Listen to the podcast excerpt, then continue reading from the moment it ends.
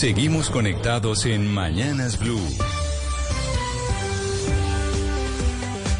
Desde este momento dirige Camila Zuluaga. Son las 10 de la mañana, 34 minutos. Aquí seguimos conectados con ustedes en Mañanas Blue. Vamos hasta la una de la tarde. En Bogotá sigue haciendo un sol espectacular de diciembre. Seguimos sin trancones, ¿no, Claudia? Estamos eh, con Bogotá desocupada. Es una dicha, la verdad. Qué diferencia. Sí, es una, eh, por eso es que es eh, una delicia esta época. Sí, sí. Y, mm, por ejemplo, los tiempos de traslado se reducen por ahí a la mitad.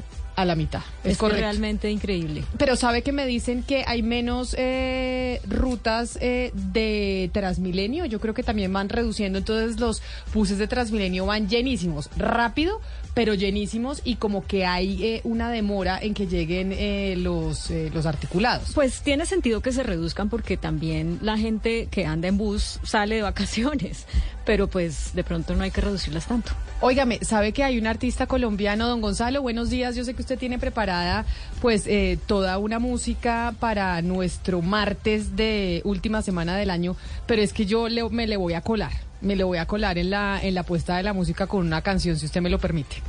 Por favor, ni me ha faltado adelante. Es Navidad, fin de año. Es, Adelante. es Navidad, fin de año y hay un artista colombiano que a mí en particular me ha acompañado en eh, mi situación amorosa desde que tengo 18 años. Entonces, y, él, y ese artista ha venido creciendo conmigo en su música. Entonces, cuando teníamos 18 años, o yo tenía 18 años, él cantaba cosas que tenían que ver con mi edad de esa época. Han crecido juntos, Correcto. como de la misma edad. Yo creo que él es un poquito mayor que yo, no, creo no, estoy segura, pero somos como de la misma edad. Entonces, cuando yo tenía 18, a mí me dedicaban canciones de él Claro. que eran perfectas para esa edad. Pero no digan mi situación amorosa, digan mis situaciones amorosas. Mis situaciones amorosas, correcto. Menos mal han sido varias y no solo una, Oh, porque claro. qué aburrición solo una. Desde los 18 años, imagínense.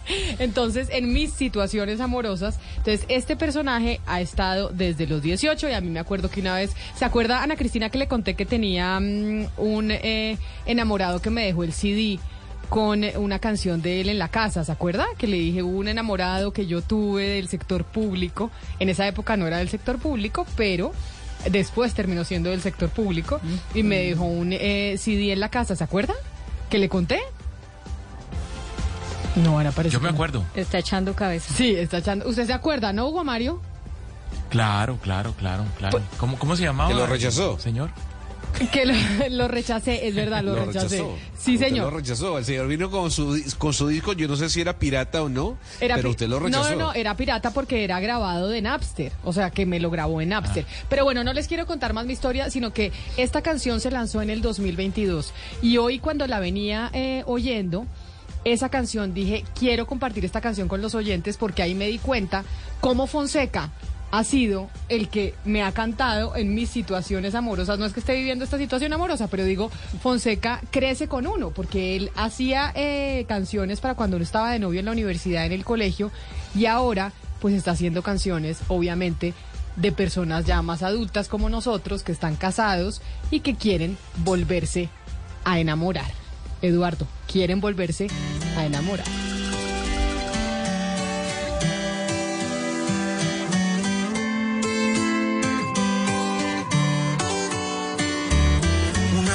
Sonrisa que poco a poco se vuelve llanto.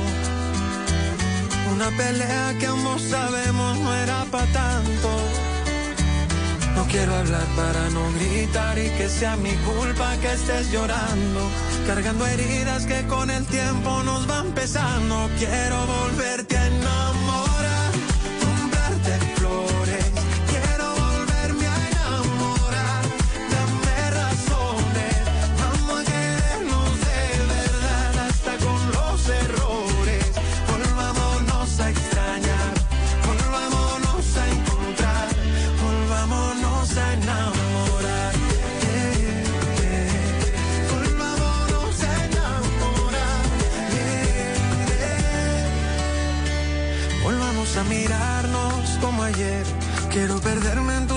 cafés, volvamos a besarnos, que tú y yo somos más fuertes que lo que falló. Volvamos a Yo pensé, Camila, que Fonseca era un poquito mayorcito que usted.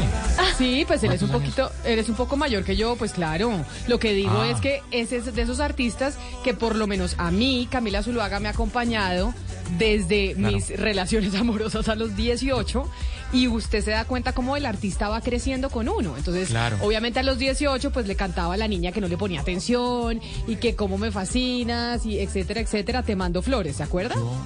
Sí, te mando flores, claro. Y después Clásico, ahora le está cantando esta, pues a la esposa, que yo creo que eso le pasa a todos los matrimonios. Es, oiga, volvámonos yo- a enamorar, que los gritos no nos hagan eh, más mella en, en la relación, dame razones para volverte a querer, yo te quiero dar razones para que tú me quieras otra vez. O sea, para salir de la monotonía, Camila. Sí, y pues para que las peleas no... No dañen el matrimonio. Pues sí, que son pero miles, Un sí. momento, un momento, porque es Yo- que estamos armando un bochinche, como digamos en Cali. Momento.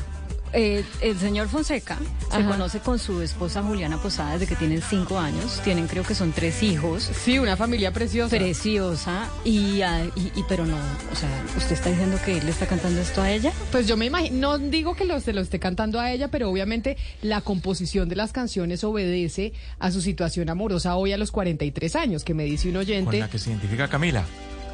No, no es que yo me identifique, sino que hoy que cuando la estaba oyendo dije, oiga, ¿cómo le cambian las, ca- eh, pues la letra de las canciones a los artistas cuando van creciendo? O tal vez uno oía unas cosas a los 18 y otras a, a esta edad. Por ejemplo, hay una Pero mire, cantidad de canciones de reggaetón que pues yo me identifico nada, porque digo, pues esta canción Ah, de no, reggaetón, no. pues a mí no, que me No, va no, a ver en el bar y que te quiero bailar y que me miras y no me miras, pues eso a mí ya no me mire, Camila, identifica. Yo también tengo. Por lo que ha dicho Claudia, por lo que ha dicho Claudia y Hugo Mario, por lo que ha dicho Claudia y Hugo Mario, la confusión es total. Lo único que sabemos es que a usted le encanta la música de Fonseca y que un enamorado que usted tuvo le dejó un día en su casa, en su apartamento, un CD o una, una, con, con A una los canción de 18 Fonseca. años, a los 18 De resto, años, ni Fonseca exacto. está peleado con la esposa. No, y que ni Camila Zuluaga no, o le dio por hacer un análisis de las letras de Fonseca esta mañana. ole, sí, no, no, qué pena. No. Pero me pareció No, preciosa esta creo- canción. Sí, sí, Camila, que todos tenemos un intérprete de la banda sonora, de, de nuestras relaciones eh, y demás. Por ejemplo, el mío es Andrés Cepeda. Yo también creo que crecí escuchando las, la- las canciones de Andrés Cepeda y me identifico. El mío Diomedes Díaz, mi vida- sin duda. en algunos momentos de mi vida me, me identifico con Cepeda, ¿no? Tengo ganas, eh, día tras día, eh, te- voy a extrañarte. O sea, si uno tiene épocas de la vida en donde se identifica con cierta música y creo que Cepeda ha sido el intérprete de esa banda sonora en mi caso. Y yo, el, soy, yo soy del grupo Hugo Mario. Pero yo también le meto ahí Luis Miguel. Porque Ah, es que yo me estoy enamorando desde muy chiquita, ¿no? Luis Miguel es más mayorcito que yo. Pero lo que pasa es que el enamoramiento en mi caso empezó como a los 10. pero mire, Fonseca tiene 43, o sea, tiene 5 años más que, 6 años más que yo. Entonces, por eso sí es contemporáneo, viene cantándome en mis relaciones amorosas, pero esta canción la lanzó Fonseca este año y creo que es una de las más bonitas que tenemos de artistas colombianos del 2022.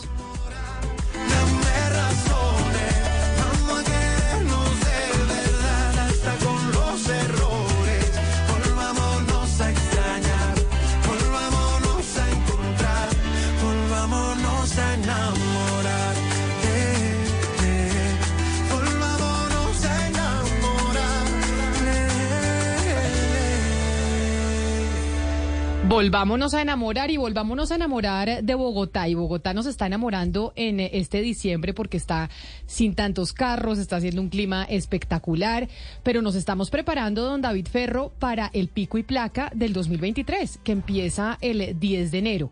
Y ya hay varios expertos, incluso constitucionalistas, abogados, que han dicho, oiga, tal vez esa medida puede no ser constitucional porque no es equitativa, porque puede que le estemos poniendo una norma mucho más fuerte a unos ciudadanos eh, que a otros. ¿Usted en qué parte de Bogotá se encuentra para preguntarle a los que están en carro en Bogotá, que no se han ido, qué les parece el nuevo pico y placa que arranca el próximo año? Camila, nos encontramos a esta hora en la avenida Suba con calle 116, sentido oriente-occidente, y estamos aquí en las calles de Bogotá tomándole el pulso a la gente para, para hablar pues, sobre el tema del pico y placa. Su merced, buenos días, ¿cómo le parece el pico y placa, la nueva medida? No, sin palabras. No, no, no, no estoy en, no tengo conocimiento. Bueno, Camila, un desconocimiento total de la medida. Vamos aquí rápidamente Hay- antes de que cambie el semáforo. Hay gente A que ver, no sabe, exactamente. Hay que no gente que sabe. todavía no ¿Cómo le sabe parece? cómo va a ser el pico y placa el otro año. ¿Cómo le parece la nueva medida del pico y placa? La verdad, eh, por ejemplo, en el caso mío nos perjudicó demasiado porque nosotros tenemos una persona con discapacidad y desafortunadamente nos estuvimos eh, averiguando y nos dicen que no podemos eh, tenerlo en la cuestión como era antes lo del, lo del solidario o poderlo transportar a él con dos o tres personas. Entonces, la verdad, y veo que se va a complicar mucho más el tráfico. Se va a complicar el tráfico. Bueno, rápidamente, Camila, otra, otra opinión. Bueno, aquí cambió, cambió el semáforo. Vamos a ver aquí rápidamente. Su merced, ¿cómo- ¿qué opinión le merece el, cambio del pico y placa? Esta nueva moneda. No sé cómo funcione ahorita. Bueno, bueno, vea, personas que están, Camila, sin conocimiento de la nueva medida. Es que yo creo que eso es algo que le está pasando a muchos bogotanos que todavía no saben cómo va a ser el pico y placa el próximo año. Y es que se anunció por parte de la administración de Claudia López que va a cambiar el pico y placa para que la gente no le siga haciendo conejo, se podría decir, Claudia, con lo de los comprando un carro par y un carro impar. Entonces ahora puede ser que usted tenía placa par y placa impar y había comprado sus carros para eso y entonces cambiaron el pico y placa y ahora los carros 1, 2, 3, 4 y 5 no pueden salir los días pares, creo, ¿no? Y el 6, 7, 8, 9 y 0 no pueden eh, salir eh, los días impares. Pues ayer la persona que entrevistamos, experta en estos temas, el señor Berens, nos dijo que eso no se puede catalogar como hacerle conejo o como tratar de violar o hacer trampa, porque realmente la gente tiene una necesidad de movilidad. Y entonces si uno compra un segundo carro eh, o sale más temprano o llega más tarde, pues es cada quien tratando de poderse mover por la ciudad. No sé, que no se puede catalogar como conejo. Y yo estoy de acuerdo con él. Porque es que cada, pues, si a uno el el transporte público no le ofrece la posibilidad de movilizarse y uno toma otras medidas porque le tienen que decir que uno se está haciendo trampa. En el 301-764-4108, un oyente asiduo que se llama Héctor nos dice que evidentemente y obviamente el 80% de la gente no tiene ni idea de cómo va a ser el pico y placa el próximo año, ni le importa, Mariana, pues porque no tiene carro. Exacto. Yo. Yo no tengo carro. O sea, a usted no le importa. No. Exactamente. A mí, pues, es decir, no me importa porque no uso mi carro, trato de usar transporte público o de trabajar desde la casa cuando puedo. Entonces a mí el pico y placa no me afecta tanto. A usted no le afecta tanto, Exacto. pero hay, pero no estamos en la época de las minorías también. O sea, hay unas minorías y la Corte Constitucional defiende a las minorías, Sebastián, de todo tipo. Entonces, las minorías que tienen eh, carro, pues dicen, oiga, a mí me aquí me afecta y no me están tratando igual que al resto. No, y, y además, si uno hace, por ejemplo, la, la suma, Camila, a- aritmética, bueno, no aritmética, de, de las placas, hay unos ciudadanos que son propietarios de carro que van a poder usar más días sus carros y otros que no, sencillamente por el azar de la medida y por el capricho de la medida. Y yo creo que en el fondo es una de las patas que hace un poco injusto el, el nuevo Pero de mire, pico y eh, placa. Pero mire, Sebastián Camila, eh, pero yo no entiendo cómo Mariana dice que no le importa, que ella no le importa. Digo, el trancón afecta a todo el mundo. Digamos, usted puede tener carro o puede no tener carro, pero usted en algún momento, si usted está en Bogotá, va a padecer el trancón.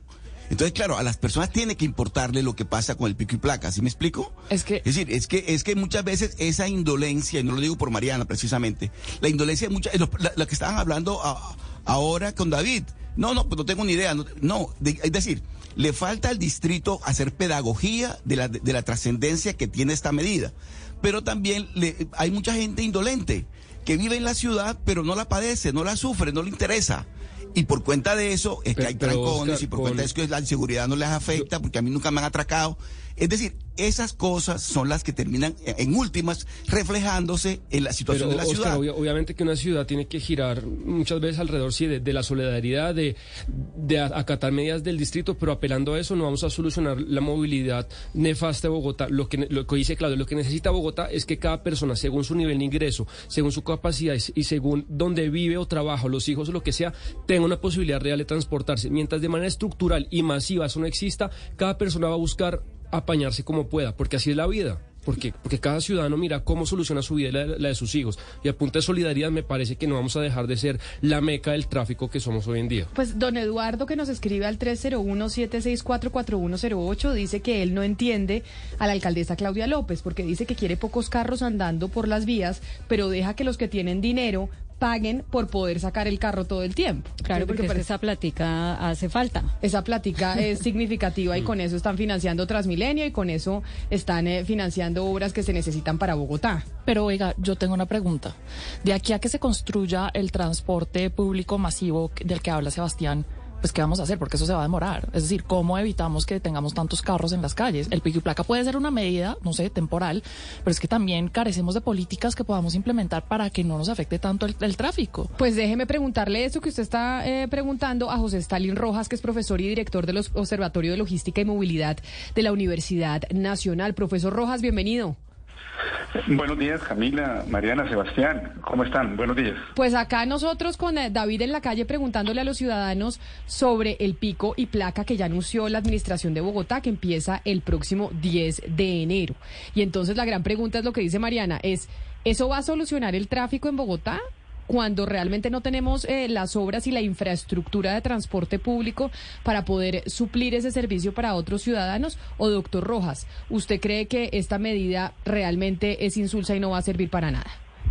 Bueno, efectivamente estas medidas no van a descongestionar a la ciudad de Bogotá. Las causas, como ustedes la mencionaron, eh, son pues las obras que se están haciendo, la cantidad de carros versus la cantidad de vías que hay. Y esta medida no ataca esas causas. Por lo tanto, la congestión va a continuar. En enero sí vamos a tener un efecto placebo, una especie como de espejismo, pero después de febrero, a lo que ingresen los muchachos y haya normalidad, eh, a lo que ingresen los muchachos a los colegios y universidades y haya normalidad en la actividad eh, económica y social, vamos a continuar en trancón. Ahora, ¿usted no cree que la solución sería tocarle el bolsillo a los contribuyentes de la ciudad? Por ejemplo, como, se, como ocurre en Londres. Si usted se va a trasladar al centro de Londres, usted tiene que pagar una tarifa si desea pasar de un punto a otro. ¿Eso podría ser una solución? ¿Tocarle el bolsillo? Claro, claro, eh, por supuesto. Sin embargo, de Londres y de cerca de Dinamarca eh, quedamos como un océano de lejos aquí a Bogotá con Dinamarca. En Londres hay un buen sistema de transporte público y hay eh, lo que acaba de decir, cobro por congestión. Aquí se está eh, caminando en esta dirección de cobrar por congestión, cobrar por utilizar un automóvil, pero, eh, pero falta mejorar el transporte público, falta mejorar sustancialmente la forma como nos movilizamos y ahí sí la gente pagaría y entendería por congestionar. Aquí, mientras no mejoremos el transporte público, eh, la gente va a preferir pues pagar o va a preferir eh, esperar al pico y placa. Y esta medida lo que está haciendo es forzosamente, forzosamente empujando a que alguna porción de gente se vaya al transporte público a regañadientes a diferencia en Londres que la gente lo entiende por el buen sistema de transporte que hay. Claro, porque lo tiene, porque lo tiene y cuando uno se hace la pregunta ¿qué, hacen en las grandes ciudades, claro, en las grandes ciudades le están haciendo, llevan años haciéndole la vida imposible a los conductores de carro eh, particular, precisamente porque hay buenos sistemas de transporte. Pero entonces la pregunta, profesor Rojas, es, o sea, Bogotá está en la inmunda porque no tiene el, no tiene primero la cultura ciudadana, Segundo, no tiene el sistema de transporte y no tiene, no, tiene el metro ni tiene otras formas de transporte público para poder eh, pues solucionar este problema. Y el pico y placa pues ya es una medida arcaica. Entonces, digamos, en este interregno, mientras está lista eh, la primera línea de metro, mientras ¿qué se puede hacer? Es decir, ¿cuál, cuál, ¿cuál es la salida que no sea pico y placa? Bueno, estoy de acuerdo contigo. Estamos en la inmunda sin comillas, literalmente. Eso significa que debemos de tener paciencia, que ya llevamos décadas de paciencia, ojalá no haya un estallido ahí, eh, social, eh, décadas de paciencia mientras se construye el metro, mientras se construyen las troncales de Transmilenio, mientras exista una red de ciclorrutas y mientras exista lo que se llama un sistema público de transporte masivo. Mientras eso ocurre, mucha paciencia, mucha paciencia, porque estos trancones van a perdurar, las obras se van a construir en este margen de tiempo, que no va a ser menos de cuatro años, ¿sí? Y mientras tanto, pues mm, nos van a forzar a migrar al transporte público, eh, que sería lo ideal en que estuviese maduro. Ya llevamos 20 años, pero todavía no está fortalecido como tal y, y, obviamente no hay una calidad de viaje eh, adecuada o óptima. Entonces nos están obligando a los que tenemos en el carro particular y lo necesitamos a migrar al transporte público. Señor José, José, Stalin, ya varios juristas han dicho que esa medida atenta contra el derecho a la movilidad o al uso de la propiedad privada, refiriéndose al vehículo particular como en este caso la propiedad privada, entre otros argumentos. Usted que tiene tanto conocimiento en los temas de movilidad en Bogotá, ¿Qué puede anticipar de una eh, de, la, de, cómo evolucionará o prosperará esas eventuales demandas que, que, van, se van a presentar? Ya las anunciaron a la luz de lo que ha pasado en las cortes con otras medidas de para tratar de solucionar el tema del transporte. Bueno, eh, digamos que obviamente las personas tienen derecho a movilizarse y utilizar los medios que, que bien tengan como tal. Sin embargo, yo creo que esas medidas posiblemente no prosperen porque, digamos, también está lo que se llama el bien común, el bien general sobre el bien particular. Eh, y ahí va a haber una especie como de, esclarecimiento sobre esto. Creería yo que no va a, prosperar esa medida para quitar esta medida del pico y placa y sí estaremos en un escenario en el cual tenemos que, eh, ¿cómo es la palabra? Eh, consignarnos, no, sino eh, resignarnos resignarnos a, utilizar unos días carros y los otros días el transporte público. Pero esto, digamos, nos ofrece una buena oportunidad para lo siguiente, hablar con nuestros familiares, hablar con nuestros vecinos, vecinos para poder utilizar ahora sí el carro compartido, que si algunos tienen unos dígitos de 1 a 5 y los otros tienen unos dígitos de 6 a 0, pues sí podamos compartir el carro eh, para poder eh, movilizarnos ahí entonces hay que buscar eh, oportunidades para fortalecer eh, esa parte mientras eh, se construye o se fortalece el sistema de transporte público. Señor Rojas, las, personas que utilizan carro particular generalmente van solas, pues sí es cierto que le imponen un costo a los demás a través de contaminación, a través de espacio, a través del uso de las vías. ¿Cuál es la manera, según usted, más técnica o, el deber ser de, que esas personas paguen por eso? ¿A través de impuestos? ¿A través de que no lo usen? Ah, ¿Cuál sería la manera eficiente de que las personas paguen por eso? Bueno, sí, digamos, lo, que hay en la ciudad es el cobro por congestión, que es cada vez que, eh, eh, si uno quiere circular a través de un carro, como está haciendo ahora, pues uno, uno pague y quedar exentos pues, de, la norma como tal. Eso, digamos, como la figura más utilizada, más frecuentemente utilizada como tal. Pero también aquí hay que mencionar, y ahí sí eh, hay que mirarlo en términos de norma, eh, los que tienen auto particular pagan un impuesto al principio de cada año y le van a agregar otra contribución. Eso va a encarecer el uso del auto privado. Claro, pero esa es la teoría. Pero en Bogotá, ¿usted qué haría con la Bogotá de hoy? Usted fuera alcalde, ¿qué es lo que se debería hacer? Porque es que no cada seis meses nos cambian de medida, imagínese. Bueno, la respondo en dos partes. Uno haría unos desastres. Yo como secretario Movilidad haría un desastre total que era desactivar todo lo que se ha construido en las últimas cuatro alcaldías. en las últimas cuatro alcaldías se ha focalizado en transporte, pero no en movilidad. Por eso estamos enfrascados en esas decisiones.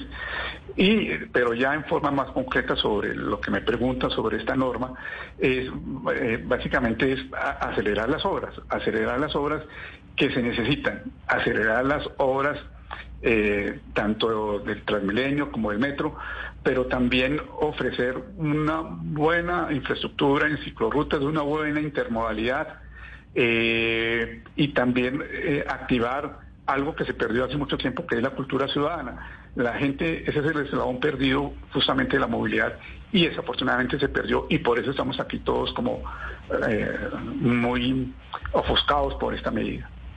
Hay otro fenómeno, profesor, que se está viendo en Bogotá, pero sobre todo se ve en las ciudades de provincia, y es el tema de las motocicletas. Crece el parque de motocicletas de una manera desproporcionada en las capitales del país y eso genera una enorme congestión. ¿Qué hacer para resolver ese tema? Porque obviamente la motocicleta es un medio de, transporte económico que sustituye el transporte público, que es de fácil acceso y, la gente piensa que se puede movilizar más fácilmente, pero ante tanta motocicleta en las vías públicas, pues obviamente la congestión aumenta. Bueno, obviamente hay un sector grande de motociclistas que viven de la moto que lo utilizan para trabajar y siempre, digamos, se saca ese pretexto para, para no tocarlos. Lo que haría es justamente es tocarlos, o sea, eh, dar un poco de garrote y zanahoria, es eh, encarecer el uso de la moto, pues porque eh, eso conlleva también mucha accidentalidad, la mala conducción de moto de las motociclistas. Por, bajaron el SOAT por un movimiento social que hubo en Bogotá y varias ciudades y, digamos ahí no que ceder ante esas presiones, sino eh, imponer la ley. Eh, pero también hay que mencionar de que eh, la motociclista, la moto ahora es una especie como de producto de supermercado. Uno lo encuentra en los supermercados y uno la puede sacar con su cédula. Pero entonces lo que hay que es fortalecer el sistema de conducción de la moto donde eh, las escuelas de conducción realmente eh, saquen gente que sepa conducir moto. Y si, y si la pregunta dirigida a cómo disminuirla, es mejorando el sistema de transporte público. Eso es como las las respuestas como, como de laboratorio o generales, eh, pero que en, Colombia se necesita pues platanizarlas. Le, le hago una pregunta. El problema de Bogotá radica más allá en que no tiene un sistema de metro, en que es una ciudad de avenidas y no de autopistas, porque uno cuando va a Santiago de Chile, a Lima, Perú, a Ciudad de Panamá o a México, uno ve grandes autopistas que pasan por el medio de la ciudad. Pero en Bogotá, muy poco. ¿Es, ese, ¿Es un problema la cantidad de semáforos, la cantidad de avenidas? Bueno, eh, ahí me está preguntando sobre el modelo de ciudad. Si ustedes recuerdan, cuando había la discusión de las alcaldías pasadas, había un modelo de ciudad extendida o consolidada. Un modelo de ciudad extendida es como las que me acabas de mencionar, donde hay un gran terreno y donde se pueden aplicar cuadrículas, o como las ciudades europeas que son consolidadas. Eso es en términos como urbanísticos. Eh, entonces, Bogotá que es extendida, eh, yo creería que no debería extralimitarse a absorber los municipios cercanos. Ya absorbimos Soacha, ya absorbimos Facatativá y Mosquera. Sería garrafal que eh, absorbiéramos a Chía. Eso es lo que se busca un poco con la Bogotá metropolitana y en la Bogotá metropolitana lo que hace es justamente como consecuencia de esto, de esa metropolización, extender el sistema de transporte público a partir justamente de estas troncales, es decir, avenidas y calles. Señor Rojas, ¿y qué pasa con modos alternativos de transporte? Me, o sea, me imagino una bicicleta cuando le hablo de esto. Es decir, en Bogotá hemos hecho un esfuerzo lo suficientemente grande como para que estas bicicletas u otros modos alternativos de transporte también sean utilizados lo suficiente y, por ende, pues podrían ser una alternativa o una solución a ese trancón que no vamos a poder solucionar de aquí a que se construya el metro, por ejemplo. Sí, la alternativa de, las, los monopatines, las patinetas, las bicicletas, eh, caminar, por supuesto, son ideales por términos de salud y por términos de contaminación. Sí, ahí, eh, ahí habría una oportunidad justamente para, pa- para avanzar en ese sentido. Bogotá está en deuda, por ejemplo, con la bicicleta pública. ¿sí? Bogotá está en deuda, por ejemplo, en fortalecer, en volver seguras las ciclorrutas. Y hay un indicador muy interesante en varias ciudades que es la amigabilidad de la ciudad con la bicicleta, especialmente cuando uno lo mira en términos de género. Desafortunadamente estamos mal calificados ahí. Hace falta justamente eh, empujar esa parte. Pues profesor José Stalin Rojas, profesor y director del Observatorio de Logística y Movilidad de la Universidad Nacional, ojalá lo escuchen en la administración eh, de Bogotá sobre lo que usted está diciendo, pues de que esto eh, no va a solucionar muchas cosas y que realmente no se está teniendo una política de movilidad, como usted eh, menciona, y por eso estamos en la inmunda, no entre comillas, sino de verdad en la inmunda. profesor, mil gracias por atendernos. Feliz año. Feliz año también. Un abrazo para todos y a la audiencia del Blue Radio. Un saludo especial. Muchos oyentes nos están escribiendo en el 301-764-4108. Y Homero nos dice que es verdad que el cambio en la medida del pico y placa solo afecta al que tenía dos carros con placas en el mismo rango. Ejemplo, el que tenía un carro terminado en dos y otro en cinco. De resto no cambia nada, porque si alguien tenía dos carros, uno terminado en tres y otro en ocho, no le afecta porque podrá salir todos los días igual que lo estaba haciendo antes. No, pero recuerde que esto va a rotar cada cuatro meses. Pero ¿cómo lo no van a sabe- rotar? Pues no. No. nos han dicho. Entonces, dependiendo de cómo lo roten, a esa persona que hoy no la va a afectar, sí la puede afectar en cuatro meses. Claro, pero por eso es que hay estas eh, ya eh, planes de demanda de constitucionalidad, porque acá pues le, le va a decir la alcaldía, cuéntenos dentro de cuatro meses cómo va a ser. Porque entonces ahorita está siendo injusto porque le está favoreciendo a unos y a otros no, pero la alcaldía le dice, ay, en cuatro años yo te lo voy a, en cuatro meses te lo voy a compensar, pues no creo. Camila. Dígame. Ca- Camila, hay algo que, que, pues, que es muy importante mencionar acá y es que cuando hay la queja, eh, en ninguna parte del mundo le tiran tan duro al- a los propietarios de carro eh, particular. En todas las grandes ciudades del mundo le tiran al alma a los propietarios de carro particular, pero no con pico y placa. Es que aquí el punto es que el pico y placa es una medida arcaica, pero los grandes, en las grandes ciudades del mundo, en Londres, por ejemplo, se pagan peajes intraurbanos, se pagan impuestos carísimos, se paga, ga- la gasolina es costosísima. Usted va a parquear su carro, Camila, y le cobran por minuto. O sea, usted parquea, busca cualquier parqueadero y usted prefiere mil veces coger transporte público porque le pagan por minuto. Entonces aquí el problema es, uno, están usando una medida completamente arcaica que es pico y placa y segundo, es una ciudad que está completamente colapsada porque no solamente no tiene metro, sino que tiene un, transporte público que ya está al tope. Entonces aquí hay un problema que no, pues salir de este problema es, es horrible, pero no es porque, porque sea la única ciudad donde le tiran a los propietarios de carro particular. Eso es en todo el mundo porque lo que se está haciendo es desincentivar al máximo el, el uso del carro. Eso lo está haciendo todo el mundo, no solamente por medidas ambientales, sino porque de verdad esto, esto que mueve las medidas como el pico y placa, que es a comprar más carros o a comprar motos. Es que lo, lo que hacen Y es, lo que- claro, y lo que buscar una salida fácil. A ver, una consulta. ¿Ustedes pagan peaje por el uso de eh, las autopistas si es que hay en Bogotá? Es que no hay Pero las autopistas. van a poner, ah, en la avenida 63 van a poner un peaje. En la calle pero 63. entonces, Claudia, entonces, usted sabe que vivió en los Estados Unidos, que uno paga por usar el expressway, como le llaman ellos, ¿no? La consulta es, ¿esa autopista que van a hacer y construir en, en Bogotá va a ser paga o va a ser al gratín? Lo que pasa es que no estamos, acá no se están construyendo autopistas, Gonzalo. Creo que estamos eh, de decir desubicados. No, no, van a No, poner un peaje, un peaje en la intraurbano, 63, en la- pero no que vayan a construir un expressway aquí en Bogotá. Es que ese es el problema, Pero, que es que no eh, tenemos la sería una infraestructura. solución.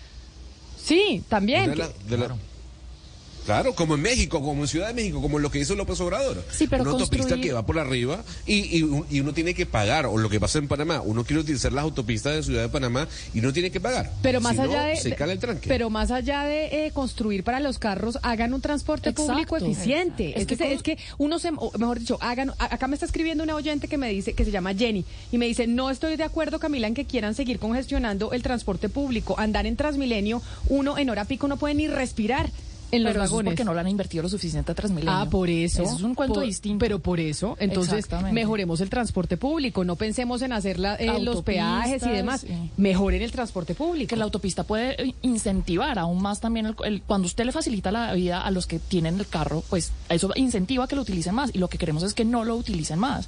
Yo no sé si estoy tan de acuerdo con Gonzalo en, en construir autopistas por toda la ciudad, por las afueras o por donde sea, pero pero lo que sí tenemos que tener es un es un eh, sistema de transporte muy robusto y muy bueno y la- no Y. No, pero politizándolo Mariana- como lo hemos venido Mariana, politizando hasta el momento que lo es que hace es que no se construye nada y por eso es que uno no se puede cosas, mostrar, montar. No, pero, pero, pero, pero Mariana, usted quiere reducir el uso del, del vehículo, que es, es un debate interesante, reducir Sí, el eso, uso del claro, vehículo. eso es lo que- pero, pero eso es lo que un quiere Claudia López. momento, Eso es lo que quiere. Una cosa es reducir, una cosa es reducir el trancón, Mariana, y otra cosa es reducir el uso del vehículo. Son dos cosas completamente diferentes. No No. necesariamente. Si usted No, tiene menos vehículos, hay menos trancón, punto.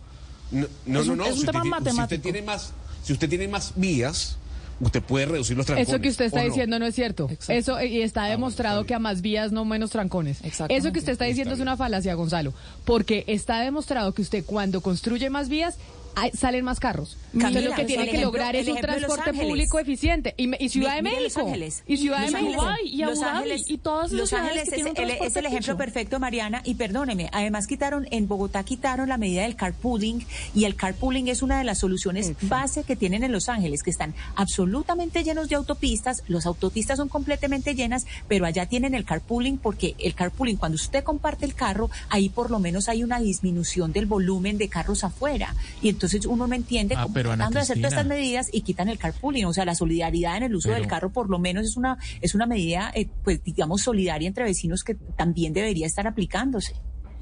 Pero allá porque hay solidaridad entre vecinos, hay cultura ciudadana, pero acá no sé. Porque eso se las- Hugo Mario. No, eso es política Y eso- pública, Hugo Mario. Y eso Claro, es hay que- estamos eso hay que mo- hay que publicando que, aquí lo teníamos, pero lo quitaron a los seis meses. Lo quitaron. eh, y entonces pues no le dan tiempo a, una, a la ciudadanía que, para que aprenda. y para que lo ensayemos y hacer medidas, Y a- pues digamos, eh, pedagógicas Pues una, para, una, hacer- para u- lograrlo. Una oyente que, que, que nos escribe dice, Mónica, dice Camila, creo que el pico y placa está bien, pero deben dejar el carro compartido, que era lo que decíamos ayer del editorial del espectador. Yo soy mamá de trillizos, nos dice Mónica, y esa medida me servía mucho, porque de lo contrario sí es discriminación. Si usted tiene tres niñitos y los tiene que llevar al colegio, al médico, a no sé qué, oiga, deja a la señora salir en su carro con los tres niñitos. Y además no tengo el comparativo, pero de todas maneras tener carro en esta ciudad es costoso. Yo le voy a hablar de mi caso particular.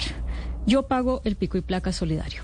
Cada seis meses me cuesta dos millones ochocientos. Entonces son cinco millones seiscientos al año. Y del impuesto del el carro, ¿cuánto impuesto paga? del carro me cuesta tres millones ochocientos, me costó este año. Y a eso súmele el SOAT, que es casi un millón de pesos. Entonces, haciendo cuen- cuentas más o menos redondas, son como 10 millones y medio. Claudia, pero... Hice una, déjeme, déjeme le termino la cuenta. Hice una cuenta de qué pasaría si yo todos los días tomara un, un Uber o un carro de una aplicación. 50 mil pesos diarios, barato.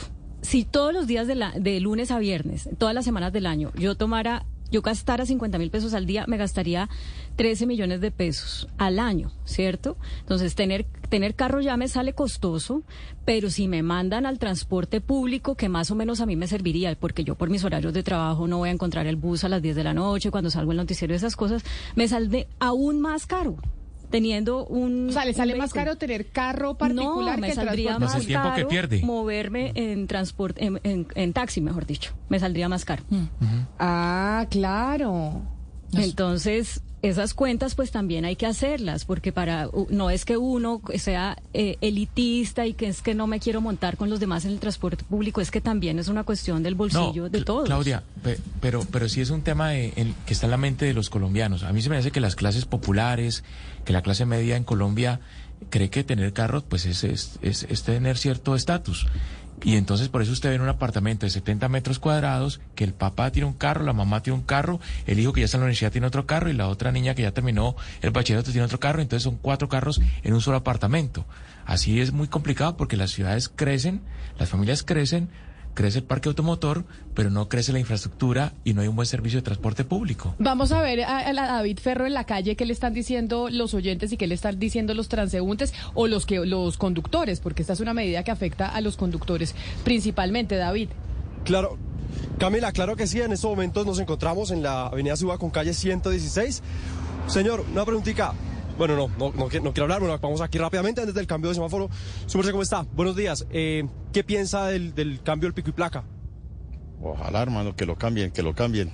Mucha congestión. Exactamente, sí, demasiada. Bueno, listo, perfecto. Aquí una opinión. Que cambien el pico y placa rápidamente por acá. Muy buenos días, señor. ¿Qué piensa la nueva medida del pico y placa? Normal, cada año hacen esos cambios, es normal que lo hagan. ¿Y qué piensa? ¿Mucha congestión en Bogotá? Pues ahorita no, por el momento no. Bueno, Camila, ahí están las reacciones de las personas en estos momentos en la localidad de Suba. Eh, ya cambió el semáforo, pero bueno, Camila, también hay mucha desinformación de las personas pues que, que no saben cómo va a ser el pico y placa a partir del próximo año. Y eso ¿Qué? pues genera... Sí, Porque lo anunciaron en época de vacaciones y mucha gente no está ni pensando se van a venir con el totazo de cómo funciona el pico y placa apenas lleguen eh, de los eh, sitios cercanos a Bogotá o de la playa o de donde se hayan ido. Claudia, anoche ustedes en CMI hicieron eh, consulta con el Centro Nacional de Consultoría para preguntarle a la gente qué opinaba de esta medida del pico y placa, cómo les quedó la, eh, el sondeo. Pues esto fue lo que concluyó el Centro Nacional de Consultoría. Entre los estratos altos, el 23% está de, acuer- de acuerdo con la medida del pico y placa que empezará a regir ahora en enero, el 45% en desacuerdo. Estratos altos es 5 y 6. Exacto. Ok. Estrato medio, 4, eh, 3 y 4, eh, 39% están de acuerdo y 31% en desacuerdo.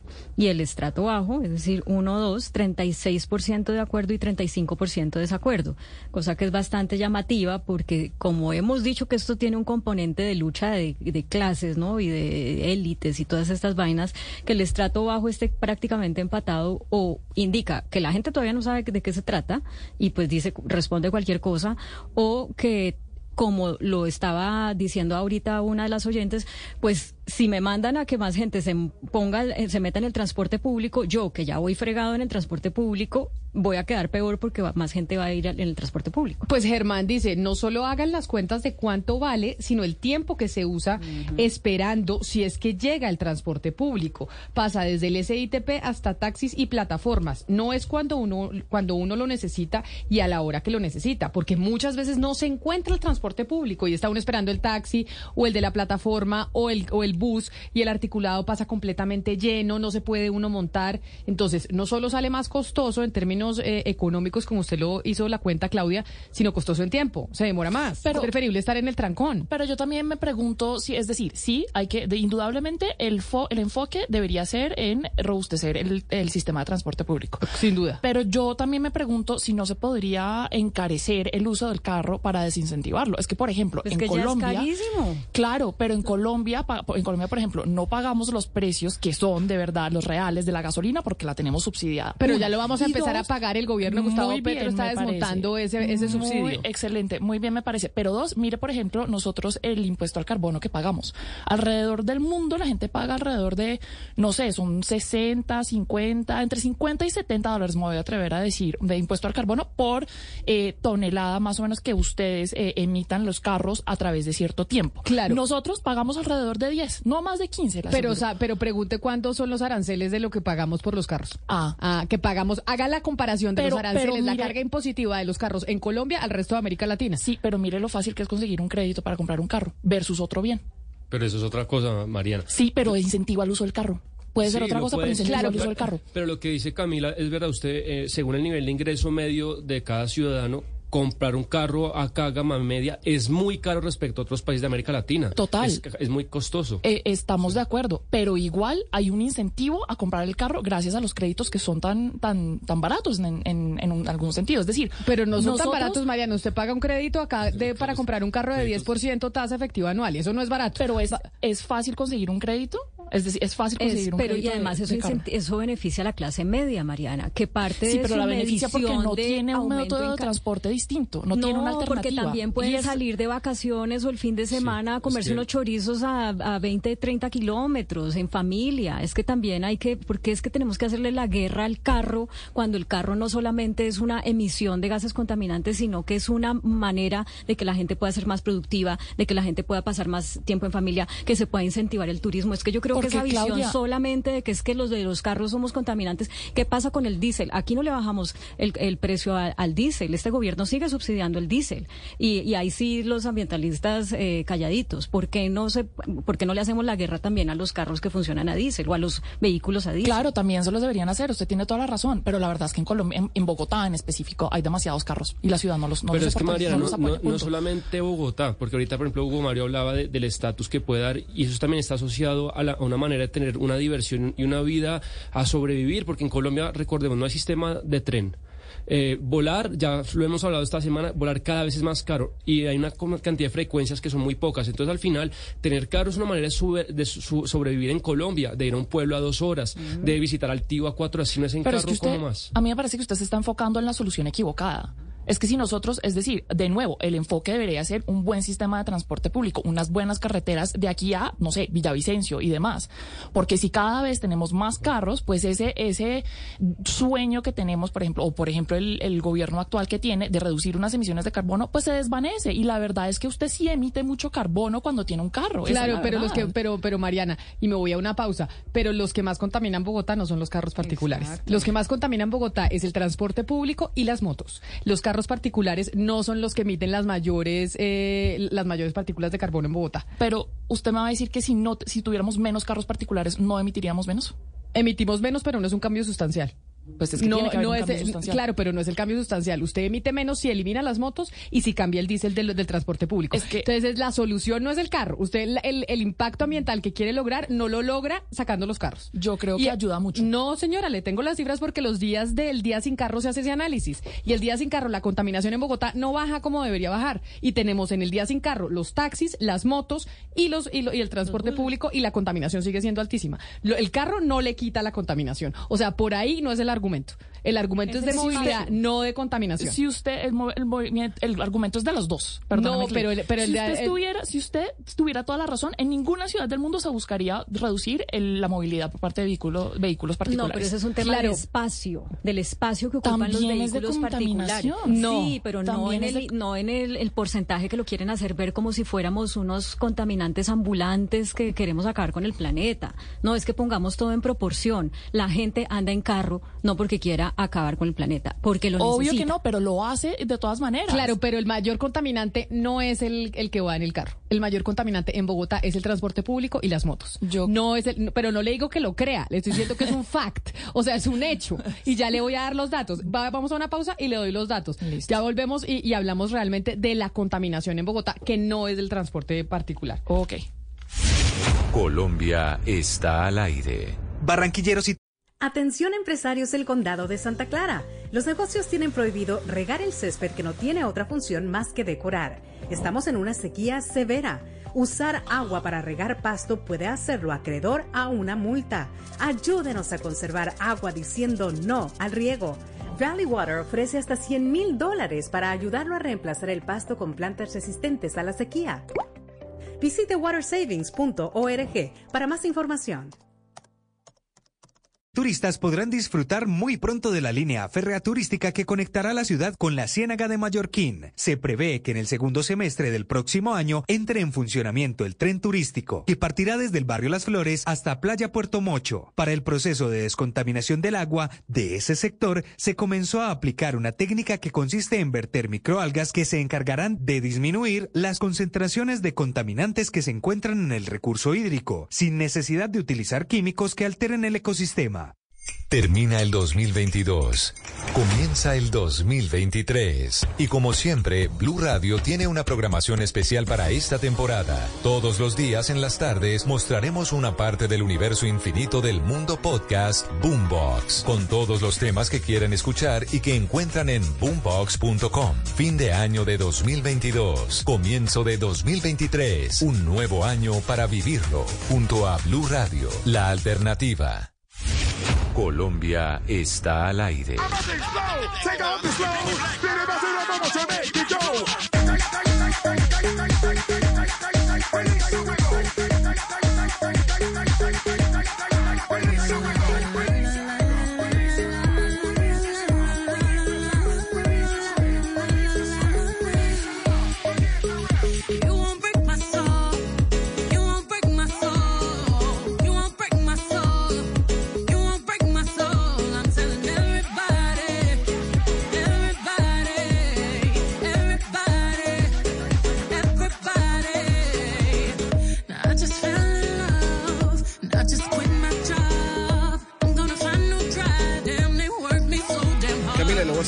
Pregunta. ¿Usted sigue siendo fan de Barack Obama? ¿Sigue siendo su Yo amor soy platónico? fan de Barack Obama y de Michelle, de los dos. De Michelle. Ok, pero amor platónico o simplemente fan? No, fan, nunca he sido amor platónico realmente. Ok, muy bien. Bueno, si usted es fanática de Barack Obama, sabrá que por estas fechas el señor publica cuáles fueron sus canciones fa- favoritas del año 2022. El playlist de Barack, eh, de Barack Obama para este año. Y dentro de ese playlist está esta canción de Beyoncé, se llama Break My Soul, y le voy a traer varias canciones que el señor introdujo dentro de su lista como las mejores canciones de este 2022. Pues es que Beyoncé es una de las artistas, si no la artista favorita de Barack Obama. Recuerde que ella fue la que cantó Sí, el himno de los Estados Unidos en su segunda o primera posesión como presidente. Yo creo que fue en la segunda. En la creo segunda. que y fue ella fue vestida segunda. de blanco, ¿o no, Mariana? Yo no sé por qué tengo imagen de ella vestida de morado. De morado, creo que fue de blanco, La que ¿no? fue vestida de blanco fue Jennifer López. Ah, fue Jennifer López que, se, que cantó en la de Biden. Exacto. Pero y eh, Beyoncé cantó en la de Obama en la segunda y en la primera, ¿quién cantó? Ay, no me acuerdo, Camila. Usted sí me cor- corcha uno con esas preguntas, Sí, oiga. Sí, es verdad. Oiga, mientras Vamos le tengo, mientras le tengo el, eh, el estudio sobre los carros, las camionetas, eh, los automóviles, las motos y demás. em, Gonzalo, en eh, Panamá ustedes tienen justo y bueno, ¿cierto? Porque usted me estaba mandando un mensaje y me estaba preguntando qué había pasado con justo y bueno en Colombia. ¿Ustedes allá también tienen justo y bueno? Teníamos, Camila. Eh, si quiere dígalo en pasado, teníamos, porque justo y bueno en Panamá se declaró en quiebra y aquí hay un verdadero lío eh, porque ahora los trabajadores se han quedado sin sus prestaciones, dicen algunos, eh, sin su seguridad social y laboral, como bien lo ordena la ley panameña laboral, y en ascuas sobre cuál va a ser el futuro, sobre todo de esos pagos, ¿no? De esas horas laboradas y en lo que le corresponde a cada uno de los trabajadores. Hay que decir que la situación con Justo y Bueno en Panamá eh, no era muy distinta a la que estaba ocurriendo en Colombia e incluso Justo y Bueno tra- trató de seguir vivo aquí en el país centroamericano a sabiendas de lo que estaba pasando en Colombia. ¿Cuántos justo y bueno habían en Panamá? Había en Panamá, Uy, perdón. Yo le puedo contar que en la ciudad de Panamá al menos había más de 25 tiendas. Uy, una En cantidad. la ciudad de Panamá. Sebastián, al final, Impresionante. al final en, en Colombia, ¿qué pasó con Justo y Bueno? Se liquidó. Acá, acá lo liquidamos. Sí, sí lo liquidamos. Y ya, y a la gente le terminaron de pagar o no le terminaron de pagar a los que les Mm, debían. No, porque la había, acuérdense acá tuvimos varias entrevistas durante y después de la pandemia, había una cantidad de deudas a, proveedores que no había terminado de saldar todavía. Pues es que sí, yo me acuerdo que hubo eh, un juez que tomó la decisión de ya generar la liquidación eh, de justo y bueno porque no hubo propuestas para, para salvarlo. Pero sobre lo de Panamá que usted me preguntaba internamente, Gonzalo, que había terminado de pasar en Colombia, decidimos llamar al eh, doctor Darío Laguado Monsalve, que es el liquidador de justo y bueno aquí en Colombia. Yo no sé en Panamá qué vaya a pasar, pero para que nos cuente un poquito, bueno, ¿en qué va esa liquidación? Porque durante todo el 2022 sí recibimos muchas comunicaciones por parte de los oyentes sobre la situación de la liquidación de esa cadena de supermercados de bajo costo. Doctor Laguado, bienvenido. Eh, Camila, buenos días, ¿cómo está? Pues, A doctor, sin saberle muy bien qué responder a mi compañero en Panamá, que nos preguntaba sobre qué había pasado en Colombia con Justo y Bueno, porque allá están viviendo una situación similar a la que vivimos acá. ¿Por qué no nos actualiza un poco en qué está, en, el- en qué va la liquidación de Justo y Bueno ahorita en Colombia? Eh, bueno, creo que va por el mismo camino de la de Panamá que acaban ustedes de mencionar. Porque esta, esta organización tenía en enero de este año 6.000 trabajadores, exactamente 5.800. Y fue degradando, se fue bajando el número de trabajadores a, tre- a 4.000 para llegar a agosto a 3.000 trabajadores. Ese día, 4 de agosto, todos quedaron cesantes y obviamente se causó la indemnización que prevé la ley laboral por terminación sin justa causa del contrato de trabajo. Pero esa exigibilidad no hay cómo pagarla, no hay con qué pagarla. Entonces, eh, hemos pagado de, cuentas laborales más o menos 6 mil millones de pesos, que corresponde a la nómina del mes de mayo. Eso escasamente atiende eh, 3.700 trabajadores. Y, y, queda pues obviamente una cola muy grande que puede estar pasando de los 180 mil millones de pesos. Ahora uno, uno diría pues ba- bastante sencillo arreglar ese problema si se tiene en cuenta que Justo Bueno tenía 1.057 tiendas en funcionamiento. Entonces uno piensa la mercadería, la estantería, el amoblamiento, eso, eso vale una fortuna. Con eso, eh, vendido a, una mal, a mal precio, alcanza para pagar. La cosa no ha sido así. Ha sido realmente desastroso porque, porque el cierre intempestivo generó una reacción en los propietarios de locales eh, muy complicada, muy, muy compleja. Pero usted como usted como agente, como liquidador, pues qué nos puede contar de cómo es la estructura o el orden de, de las deudas de, de- de la compañía, Eh, más que por ejemplo lo que usted no- nos contaba con, eh, con los trabajadores, eh, con los bancos, con los con los proveedores, cuál es la situación financiera eh, del tema de las deudas de la empresa. Bueno, eh, eh, ah, tenga en cuenta, es decir, ponga, ponga sobre la mesa esta cifra, 15 mil reclamaciones, o sea, los acreedores de toda naturaleza, laboral, proveedores de panela, proveedores de servicios de tecnología, combustibles, alimentos, eh, equipo, 15 mil personas. De esas 15 mil, pienso que, que todos los que son proveedores de, de, de alimentos perdieron su plata. No, no habrá un centavo para pagarles. Los arrendadores de locales, que son mil, se les quedaron debiendo 22 meses. De esos 22 meses no hay forma de pagarles ni siquiera un mes. O sea, eh, eh, eh, ese, ese grupo de empresarios eh, tiene razones para estar enojado. Porque, porque es decir, de- que, la- que, la- que el inquilino le deba al arrendador 22 meses, eso ya pasa pasa de castaño oscuro. Claro, Eso pero, es, y, y todo eso que usted nos está contando, que es un- una frase fuerte, si yo fuera acreedor de justo y bueno, pues, pues me, me chocaría. ¿Ellos ya lo saben o usted un poco lo está comunicando acá, acá al aire? Mm, en, en parte en parte lo estoy comunicando Ah, bueno. porque formalmente voy a presentar el estado de cuentas el 15 de enero. Espero presentarlo el 15 de enero y, y allí se confirmará que el descalce se acerca al billón de pesos. O sea, lo que se perdió en este proceso es una cifra gigantesca, es inmensa. Y la gran explicación es que este era un modelo montado como una especie de mecano, como una especie de Lego, eh, en el que todos ponían menos el, el empresario eh, organizador. ¿Me explico? Unas personas ponían la estantería, otros las cámaras de seguridad, otros extintores, otros cajas fuertes, otros locales, otros la mercancía. Y el empresario realmente no tenía un capital de respaldo fuerte, sino diseñó un modelo que puede ser muy inteligente y exitoso en otros lugares, pero aquí eh, no prosperó, no, no, no, digamos, no tuvo éxito. Y el desplome, pues, dejó ver que todo era eh, ajeno. Lo, teníamos, digamos, 184 camiones en renting, teníamos 200 camiones en leasing, los 1059 locales todos arrendados.